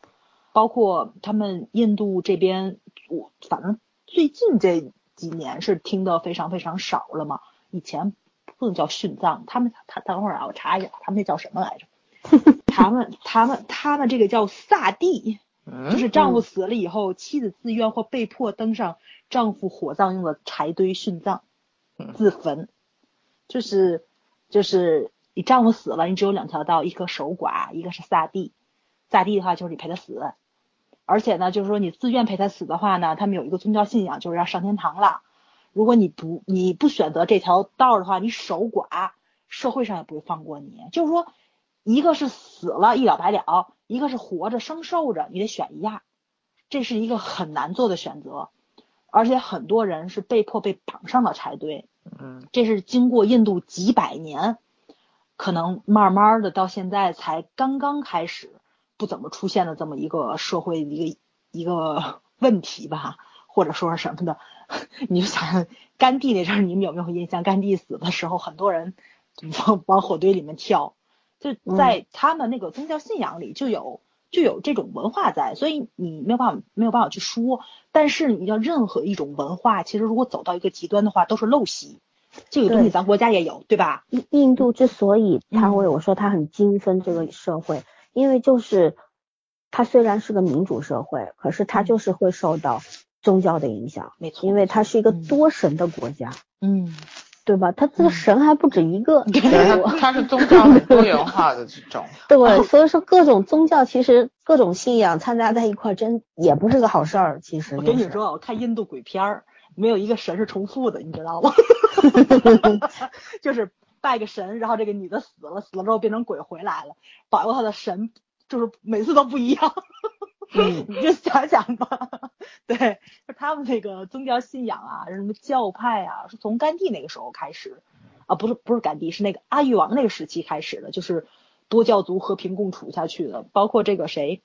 呃，阿米尔汗啊，跟我们家沙鲁克汗啊，他们两个人都娶了不同宗教信仰的妻子。然后呢，政府不也要宣传这种嘛，就是不同宗教的人和以前我们这个对对对民族通婚差不多啊，对对对，没错没错没错没错没错没错啊！我 这就是为什么我特别喜欢印度电影原因，你知道吗？跟咱国家特别像，而且他们保留特别好。你看咱以前那种老片儿，像什么巧奔妙逃啊，什么孝子贤孙伺候着啊，二子开店啊，就这种东西。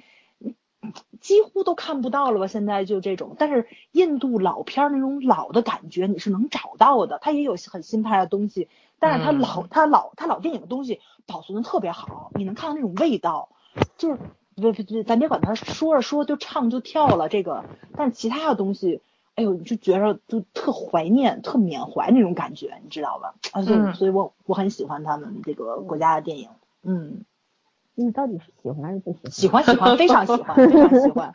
对他也精分，你知道吗？他是个特别矛盾的人，之所以矛盾才会思考，知道吧？阿米尔汗也矛盾，所以他在思考，我们要对他抱有希望、期待。上上帝最近笑眼角纹都出来了，对，然后老三，你话筒又不行了，闷，啊闷。嗯嗯，闷是吧？那现在刚才嗯，刚才闷，嗯，我我讲个话，我还得把那拿手一直拽着，太累了。嗯对我现在就一直拽着，习惯就好了。对，那我那我就是还是嗯觉得，其实我们一直在说解决的办法，我觉得解决很多社会上的这些问题的办法，唯有一个最好的办法，一条捷径就是教育。嗯，其实是这样，一个好的教育，你可以把这个社会引领到一个特别好的方向，形成一个好的状态，对吧？嗯可是一个坏的教育，那你就会起到非常差的作用。对，对我们中国教育它的很多的问题，现在渐正在渐渐的呈现。那我们不去谈这个，因为很容易被下架。我们聊聊印度教育。我觉得印度它的教育是不普及化的，因为有很多穷人，早也说了，嗯很多穷人连饭都吃不起，而且这是一个大问题，对吧？嗯，哎，当时那个贫民窟窟的那个什么百万富翁，嗯对，那个就是讲印度的，对吧？嗯对，嗯，嗯然后我我朋友他们不是他去印度玩了一个月吗？我特佩服他，你我说你哪儿不去，你跑印度去，我都不好上啊，喝水怎么办呢？对，背着水去的，然后花了很多钱，每天买矿泉水，他根本就不敢喝那个自来水罐里的水。对对对，咱啊就打了预防针去也受不了，你得对给我得拉两形容完之后，嗯我就打死都不要去那个地方。对，然后然后但是他说印度有特别吸引他的地方，因为他有很多他很东方的、很传统的东西，其实，在现在在我们中国已经慢慢消逝了。那是他非常怀念和很就是很原始的文明，内心嗯热爱的东西，对他，所以嗯他喜欢在那儿。然后印度，他那个在那边的这个一个月的生活很精彩。呃，他我具体忘了他在哪个城，一个小小的城里边儿，然后在那个地方，嗯。那个地方很西化，它就印度，它每一个区域不一样，有些地方嗯对，特别的西化，有很多的外国人，然后他吃的东西啊什么都很西方，然后大家用英语交流都很流畅，很多中这个城市里边住的很多都是比较有钱的这个，嗯，就中产以上了对就大家用英文交流什么都没有障碍，而且就相对很干净，人也很友好很平和。嗯，他们也去了那个那条圣河，然后去了之后，嗯，嗯，看了这个了烧尸啊什么的，看了，然后还有嗯旁边那些比较贫穷的人，还有一些真正的贫民窟，他都去了。他说他去了，第二天死也不会再去了。偷偷拿手机拍了一些照片，也是给我们看了的。嗯呃，就是我看到那些照片的时候，我就觉得，因为有时候你在媒体上看到一些，我有点不太敢信，你知道吗？但是他嗯拍的那个我是信，因为这是他真实去经历的东西，就真的有点惨不忍睹的那个。所以说，你说是这样一个状况下的孩子们，不仅是孩子，一些成年人他都没有接受过教育。说这电影里的妈妈这么美，对吧？她而且嗯懂很多很多的道理。你看她没有读过书，她都不识字，可是她什么都懂，她是个哲学家。他们是嗯通通通过音乐传传下来的，歌，对嗯对，所以说你说我我觉得教育这个东西，如果真的有一天能够在印度普及的话，起码像我们中国这样是，有大多数人有书读，对吧？不仅仅是有饭吃、有书读的时候，我相信这个国家的变化一定会很巨大的，嗯因为它本身国家的这个社会性质放在那，它是个民主的国家。对，对，就是它接受的东西会非常的开放，很多元这个样子。其实跟中国一样，也挺割裂的，其实这感觉。对，对，就就是是割裂，对。东方嗯这这几个国家其实都挺割裂的，你看，包括日本，就是两极化的东西太多了。我可是日本人家人均也属于发达国家呀，但是你嗯从文化程度上来讲，它其实是很割裂的。对嗯，这个就跟经济有时候反而没有太多关系，很有趣。文化入侵造成的，没有嗯办法。嗯，现在是一个大大的叫地球村嘛，对吧？对大融合时代，嗯，没错没错，避不开嗯这个是，但是我觉得印度还是保留他们本土化的风格非常多。我去查了一下，为什么印度的音乐就是这么的普及化，就是他们出的原声带能够影响票房收入，因为就是他们这种怎么说就是这种自我保保留文化做的特别好，就即使是现在啊，两千。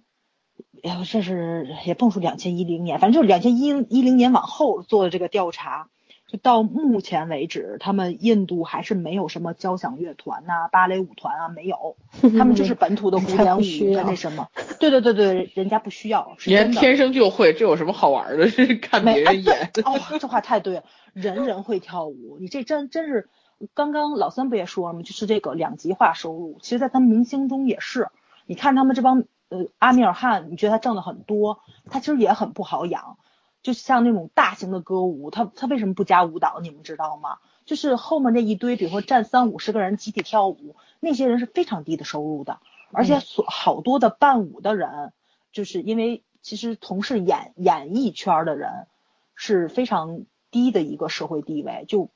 咱古代一样，戏子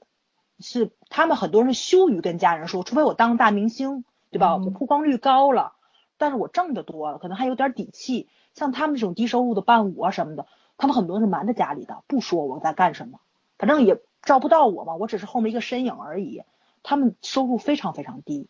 可能就类似于咱们这儿的那种什么跑龙套啊什么的，就仅够个温饱，就是就属于这种。对，所以所以我觉得阿米尔汗有时候他的愤怒可能也也在这里，就是您他接受采访你也能听出来，就是有些事情他想做，无力感。没错，对对嗯对对，就是有很多事情真的是你有钱你是做不到的，就需要你有一定的社会地位或者说是发言权的权威性，这个 也很难。所以他们宝莱坞制作还是以家族式的形式去走，因为像精英阶层的人，很多人是不希望是不以进入娱乐圈、进入影视圈为荣这么一件事情，所以很多时候都对对对，下九流还都是父子相承，所以说从传承上走，你看的是好，但是你要是从这个社会地位提升上来说，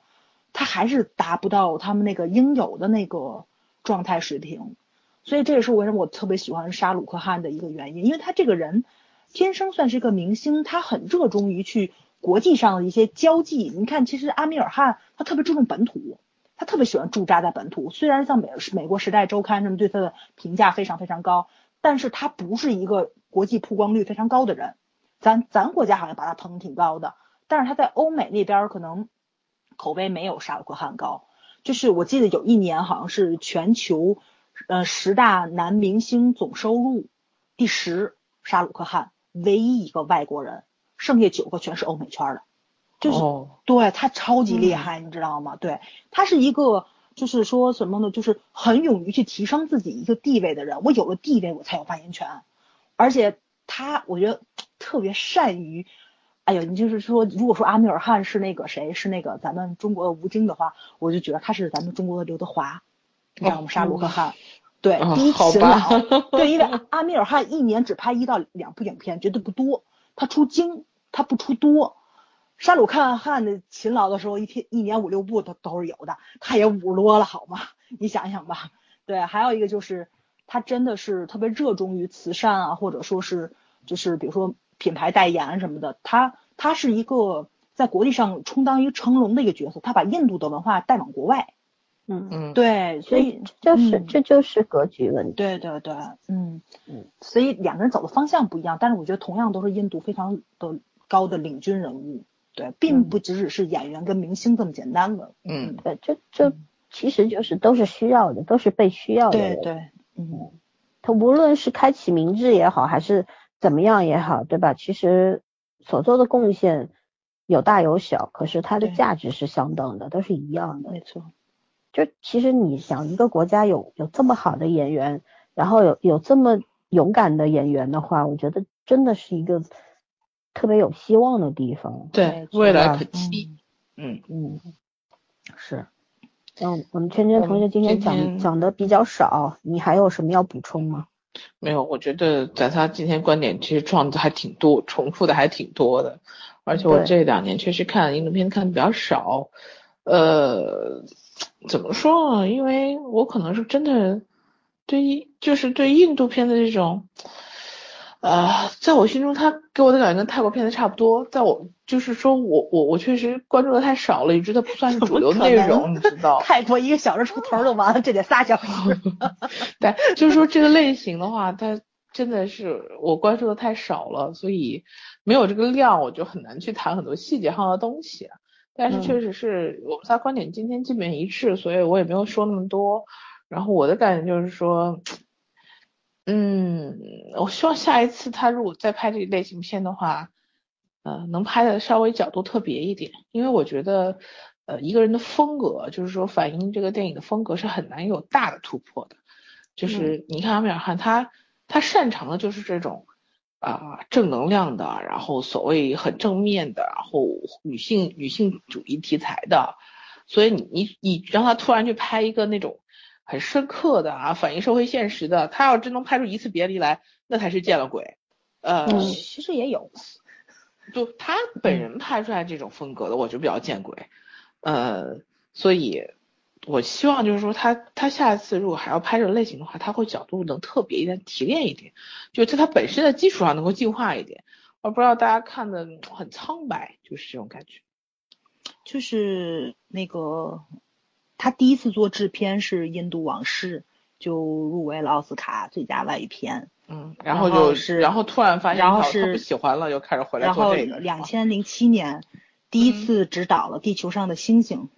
就作为新人击败了印度各大导演，拿了他们印度那个最佳导演奖。哎，说说到这个的话，你有没有嗯觉得这个影片里边的这个巨星啊，他嗯。也是阿米汗的一种反思，对，因为那嗯。那首歌他加了很多什么电子音啊、对无为了曲风啊什么的。时代嘛，对吧嗯，对，他说这个是因为大家现在都喜欢，编导喜欢，制作人喜欢，嗯，但是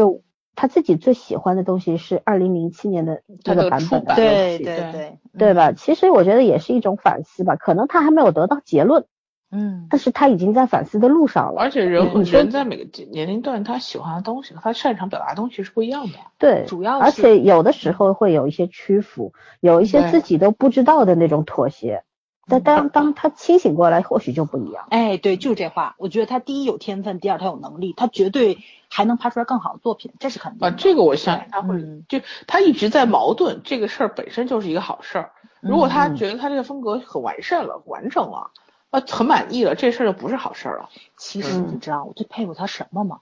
摔爹那个减肥 实在是让我太佩服了，你说这有人想笑，呃，真的啊，他演那是演员的基本功力，我我那那那那不一样，那是演员的基本功力。一个月瘦三十斤的，你能想象吗？你们又要又我我又要说了嗯，这小女主不就是摔霸里边的那个孩子吗？那那这你们没认出来吗？摔霸里边那个短头发的，我这个这个电影里边神秘巨星的小女主啊，就是摔霸里边那个短发的一我没个小女看摔霸，但是我知道他那几个女儿是谁，短头发的哪个女儿？对，而且因为现在这部嗯神秘、神秘巨星里边，她那那呃那个女孩也叫什么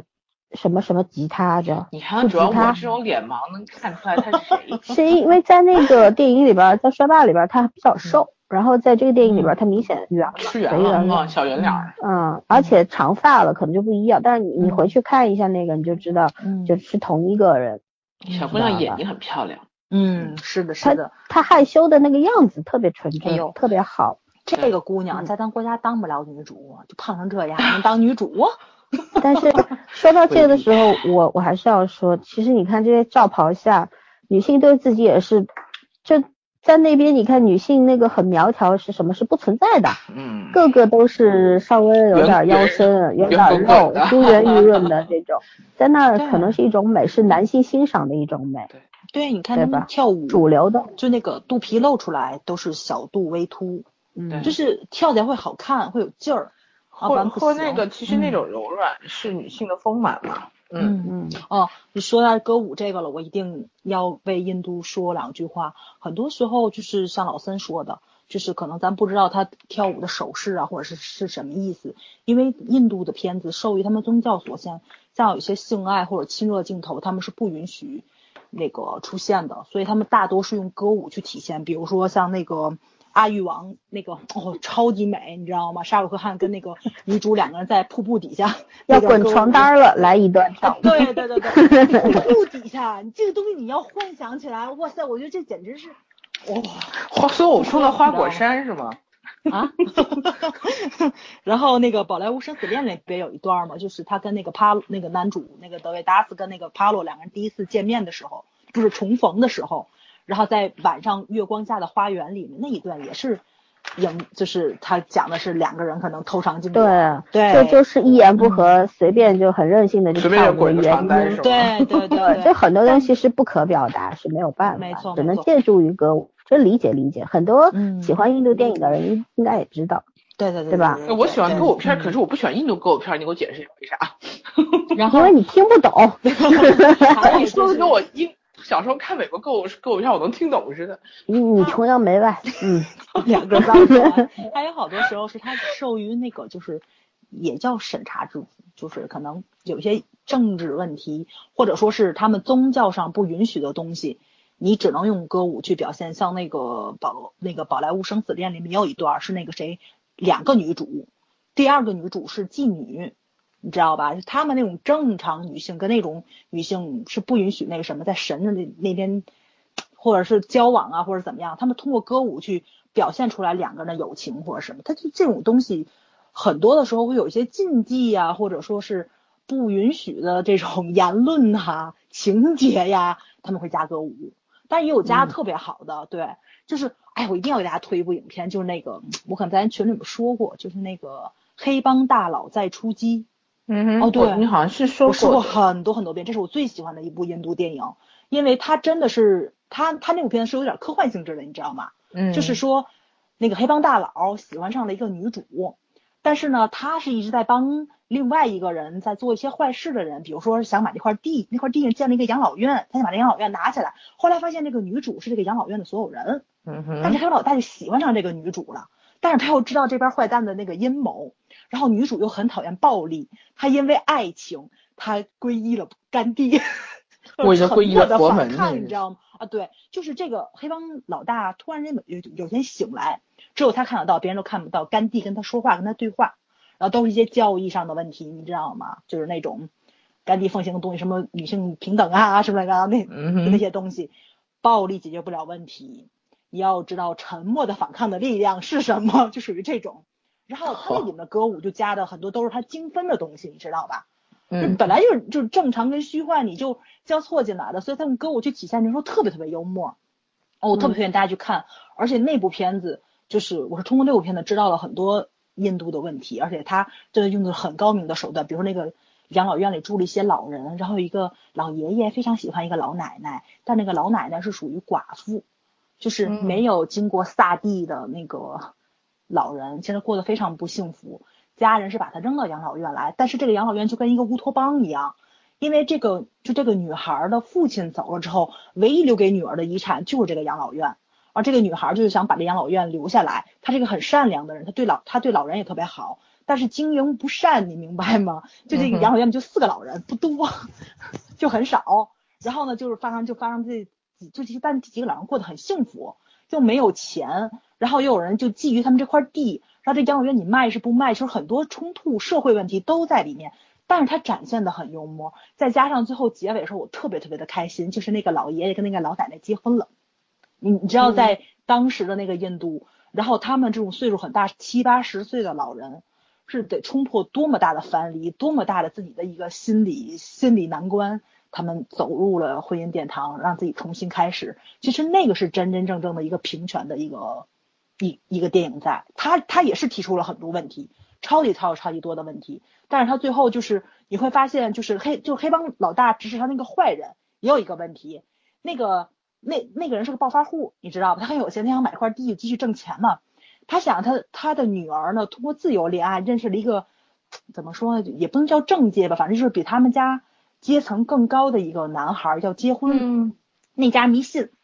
一批八字呢，你知道吗？然后说两个不合天作之适合，对，嗯天作之合。但是他爸去提前批批了一下，说他女儿克夫是不能在一块儿的。就是你知道有一个晚上三点跟一个跟一个下午三点不一样的区别，对吧？他爸爸就是隐瞒的是晚上还是早晨这么一件事儿，就从克夫变成了天作之合，他爸就报了一个假的生辰八字。但是 到结尾的时候，他女儿知道了，然后他女儿就问他爸爸说：“说如果我跟他结了婚，他真的死了，我怎么办？他怎么办？这是一个悲剧，他女儿就不结了，你知道吧？但是这个事情呢，就在这争吵的过程中，他爸爸发现，其实他也很爱他女儿嘛，他发现了就是说什么，就是说那个他办了很多事情都是错误的，都是就是他们那时候遗留下来的那个思想上的一个错误。但是新郎特别帅，新郎 就是特别帅，跟新娘说：“我这辈子难道不应该死在你手上吗？” 俩结婚了。感情印度片全是香奶奶的风格。对对对对对，就他他是用一种特别喜剧化的方式，然后去把那个社会上的那些个方方面面的问题就全都解决掉了。然后最逗的是最后一个彩蛋，你知道，就这个新郎跟新娘俩不结婚走了，快一块去英国了，你知道吗？两两个人在英国上班嘛，就回英国去了。他爸爸早上起来一睁眼，发现干弟就在床头坐着，人说：“嗨，你好。”这什么恶趣味？哦，真的特别特别逗，你知道吗？就那个黑帮老大终于看不见这甘地了，他爸一睁眼看着甘地在那儿，嗨你好，最后所以大家就一地一定要去看，那片儿简直是太逗了，你知道吧？就是、嗯就是以这种方式去拍，你会找到就当年看二子开店啊什么的那个感觉，你知道吧？就是哎呀，就是反映他们那个社会现状一些东西，但是吧，又用让你能够接受的方式。去讲一些社会陋习，然后怎么样变好，就跟咱们那个孝子贤孙伺候着，伺候着政府对对吧？对对政府宣传片儿火化好，不要埋的那种感觉，其实是一样的，但是你能接受，嗯而且这个是非常平民化的，对。其实说白了就是，嗯，都是讲道理。有一种道理讲的你心悦诚服，没错有一种道理嗯你觉得特拧巴，嗯你就是拒绝接受那种。对对你明明知道那个道理是对的，可是他讲的方式不对，嗯，对吧？我我也看到一种呃说法是这样的，说这个虽然神秘巨星非常的套路化，但是呢，说这个套路玩得好，对吧？嗯这个不怕玩套路，不怕玩老梗，玩的让你动心就 OK 了，这是另一种说法。我相信这个神秘巨星他现在那就就是所有的片子就是最低要求啊。对嗯，但是有很多人是这样，因为他喜欢这部片，觉得这部片好极了，你知道吗？所以这这个片子，你想为什么豆瓣只有八点零分？其实这也反映了一方面的问题，它肯定是口碑两极化的。之所以八点零分，肯定是有人打一星的嘛，很多人打一星嘛，就是这个原因嘛，对吧？然后还有就是，我觉得有一句话是很对的，我今天我忘了在知乎还是豆瓣上看到的，他是这样说的：说虽然阿米尔汗他玩的是套路，做的是类型片，他就是商业片嘛，对吧？就是个类型片。说类型片玩到这种炉火纯青的地步，也是很也是很成功的。嗯的然后呢，他就反思了一下我们国内，说我们国内很多呃这个类型片不伦不类，对吧？哪一天我们中国的类型片做到了这个程度的话，那就说明电影工业也走向了成熟。但是现在最大的问题是我们现在这个。很多导演这个商业片还没拍好呢，就去搞文艺去了，就要在里边加很多文艺的、深刻的东西，结果就搞出来的就三不像嘛，就是那中国演艺圈嘛。我觉得太逗了，这话写的太对了，你知道吗？就是确实是这样。你说，其实呃因为二零一八年是中国电影的大年，你知道吗？是我们国产片的大年，很多沉默已久，比如毕赣呐、还年轻一代的娄烨啊导演都同场竞技，对张艺谋啊、姜文啊陈凯呐歌呀，全部都都要出来了，嗯都来了。所以说是一个大年。这就是很多人也在说，这个到底能出多少部经典片，能出几部经典片，还是说大部分能不能过关呢？我们就拭目以待吧。其实我我觉得我很同意刚我看到那句话，就是说你你哪怕是拍一个类型片，你拍的很肤浅、很幼稚、很套路，可是你能不能赚人家眼泪？其实能赚人家眼泪、对煽动人家情绪也是一个本事。你你先把这一步做到吧。嗯其实美国大片也是这样来的呀，很多美国大片就是爆米花电影，它就是对煽啊，对它它就是搞你的情绪啊，可是你就吃这一套啊。对，吃这一套的人大有人在，好吧，挑剔的人才是少数。对对对，合格你是对吗能做到了，优秀很难，对吧？爆米花电影做到优秀很难，合格其实是挺容易的一件事情。对，就是你就是嗯模仿临摹别人的字体，你也稍微用点心。对，我们还在批评人家安米尔汗矛盾，我们这儿才矛盾呢，你知道吧？这 搞得不伦不类。别人一边说自己。关键啊，关键是这个样子，你知道吗？宝莱坞一直被人骂，就是因为说他抄袭，也不叫抄袭，模仿吧。他特别喜欢把几部类型相似、情就情节相似的好莱坞电影拿来拍搞到一起搞到一起去。嗯对，关键是咱现在连模仿都模仿不好。其实我觉得要模仿好了也不错。你像那个就去年那个韩寒那个《乘风破浪》，超多人说好看。我一看，这不这这不就是新难兄难弟吗？梁朝伟、梁家辉演多好啊！他的演的这么四不像的，可是你看就吃这套，正因为很多人没看过《新难兄难弟》啊。对对 对对，但是但是但是你得承认吧，他模仿老剧本模仿的好，大家都爱看。对对，这这就是这个问题，嗯就是你它套符合这个路在老，时代的一些观众的审美就 OK 了。没错，嗯对，主流审美没有那么高，没错，嗯，对吧？这就是事实嘛，嗯，对吧？也不是是大多数会使啊，的就是大家现在觉得，就是很多人吧觉得主流审美就很差，就是烂眼。对其实有有有很多还是国产的，有很多的好的电影。可是就前两天，对吧？张静初那一部，嗯，两天就要下档了，对那个票房也很差。嗯我我这边我想买票我都买不着，你知道吗？我搜索了家附近十几家电影院没有都没有排片没的。有，嗯，那你说咋咋整呢？我只能等资源了，对吧？嗯有的时候就是这个样子，就是所以说，哎呀，所有大家都是，其实我觉得我们这个进程还比印度电影要慢。对嗯哼，这个是嗯，对我我就开期待着二零一八年真的来炸一炸吧，就来个王炸吧，看看我们这儿到底能二零一八年呈现一些什么样的好东西给我们看，嗯那我们也也肯定会很满足的，对吧？关键东方以前两大电影制造业，一个是香港的，对吧？东嗯方好莱坞，一个就是印度的宝莱坞。但是现在香港也属于没落吧？对，属于没落，嗯所以就宝莱坞独大，对它只有它跟好莱坞能抗衡啊。它现在是呃全世界第一输出国电影，对输出国，因为它它确实这个人口多，这个咱得承认。对，因为美国人才多少人呢？他是多少人？对，这个不能比。但是你要是说从那个质量上来说，它也不低，这个是挺可怕的一件事情。他可能说十分的作品少，对吧？你不像但那都是七分的。及格的哎，多没错没错，就是这种。对，嗯，对，哎，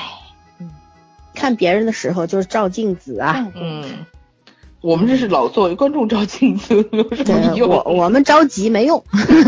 咱们也不是业内人员，对吧？嗯。就算是业内的也没有什么用，真的你也干不了什么。好吧，反正其实我刚你们说这个香港电影的时候，我突然觉得有有必要我们聊一聊哪一期做一档做一个节目，做一期节目就是聊聊这个为什么香港电影会没落没落，包括 TVB 为什么会没落，其实有一个特别大的问题在，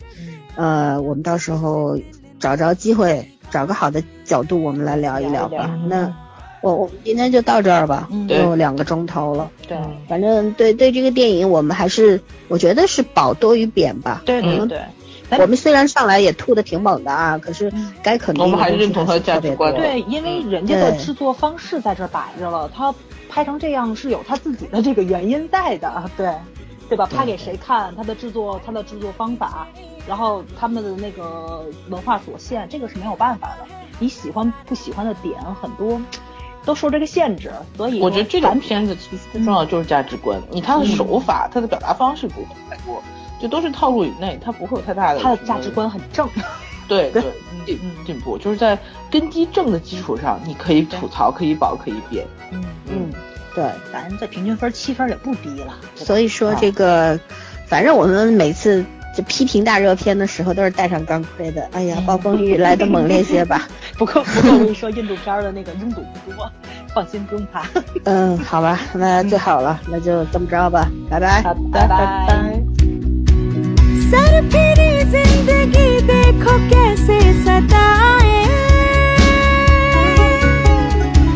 बैठे बैठे रुलाए, कभी दिल दुखाए। है मगर धड़कने, मन चली क्या बताए। छोटी छोटी सी बातों पे खिल के हंसाए। अभी अभी खुशियों ने सीखा छलकना अभी अभी सीखा कमरने लचकने लगता है जैसे अभी अभी इस दिल ने सीखा दिल से हंसना।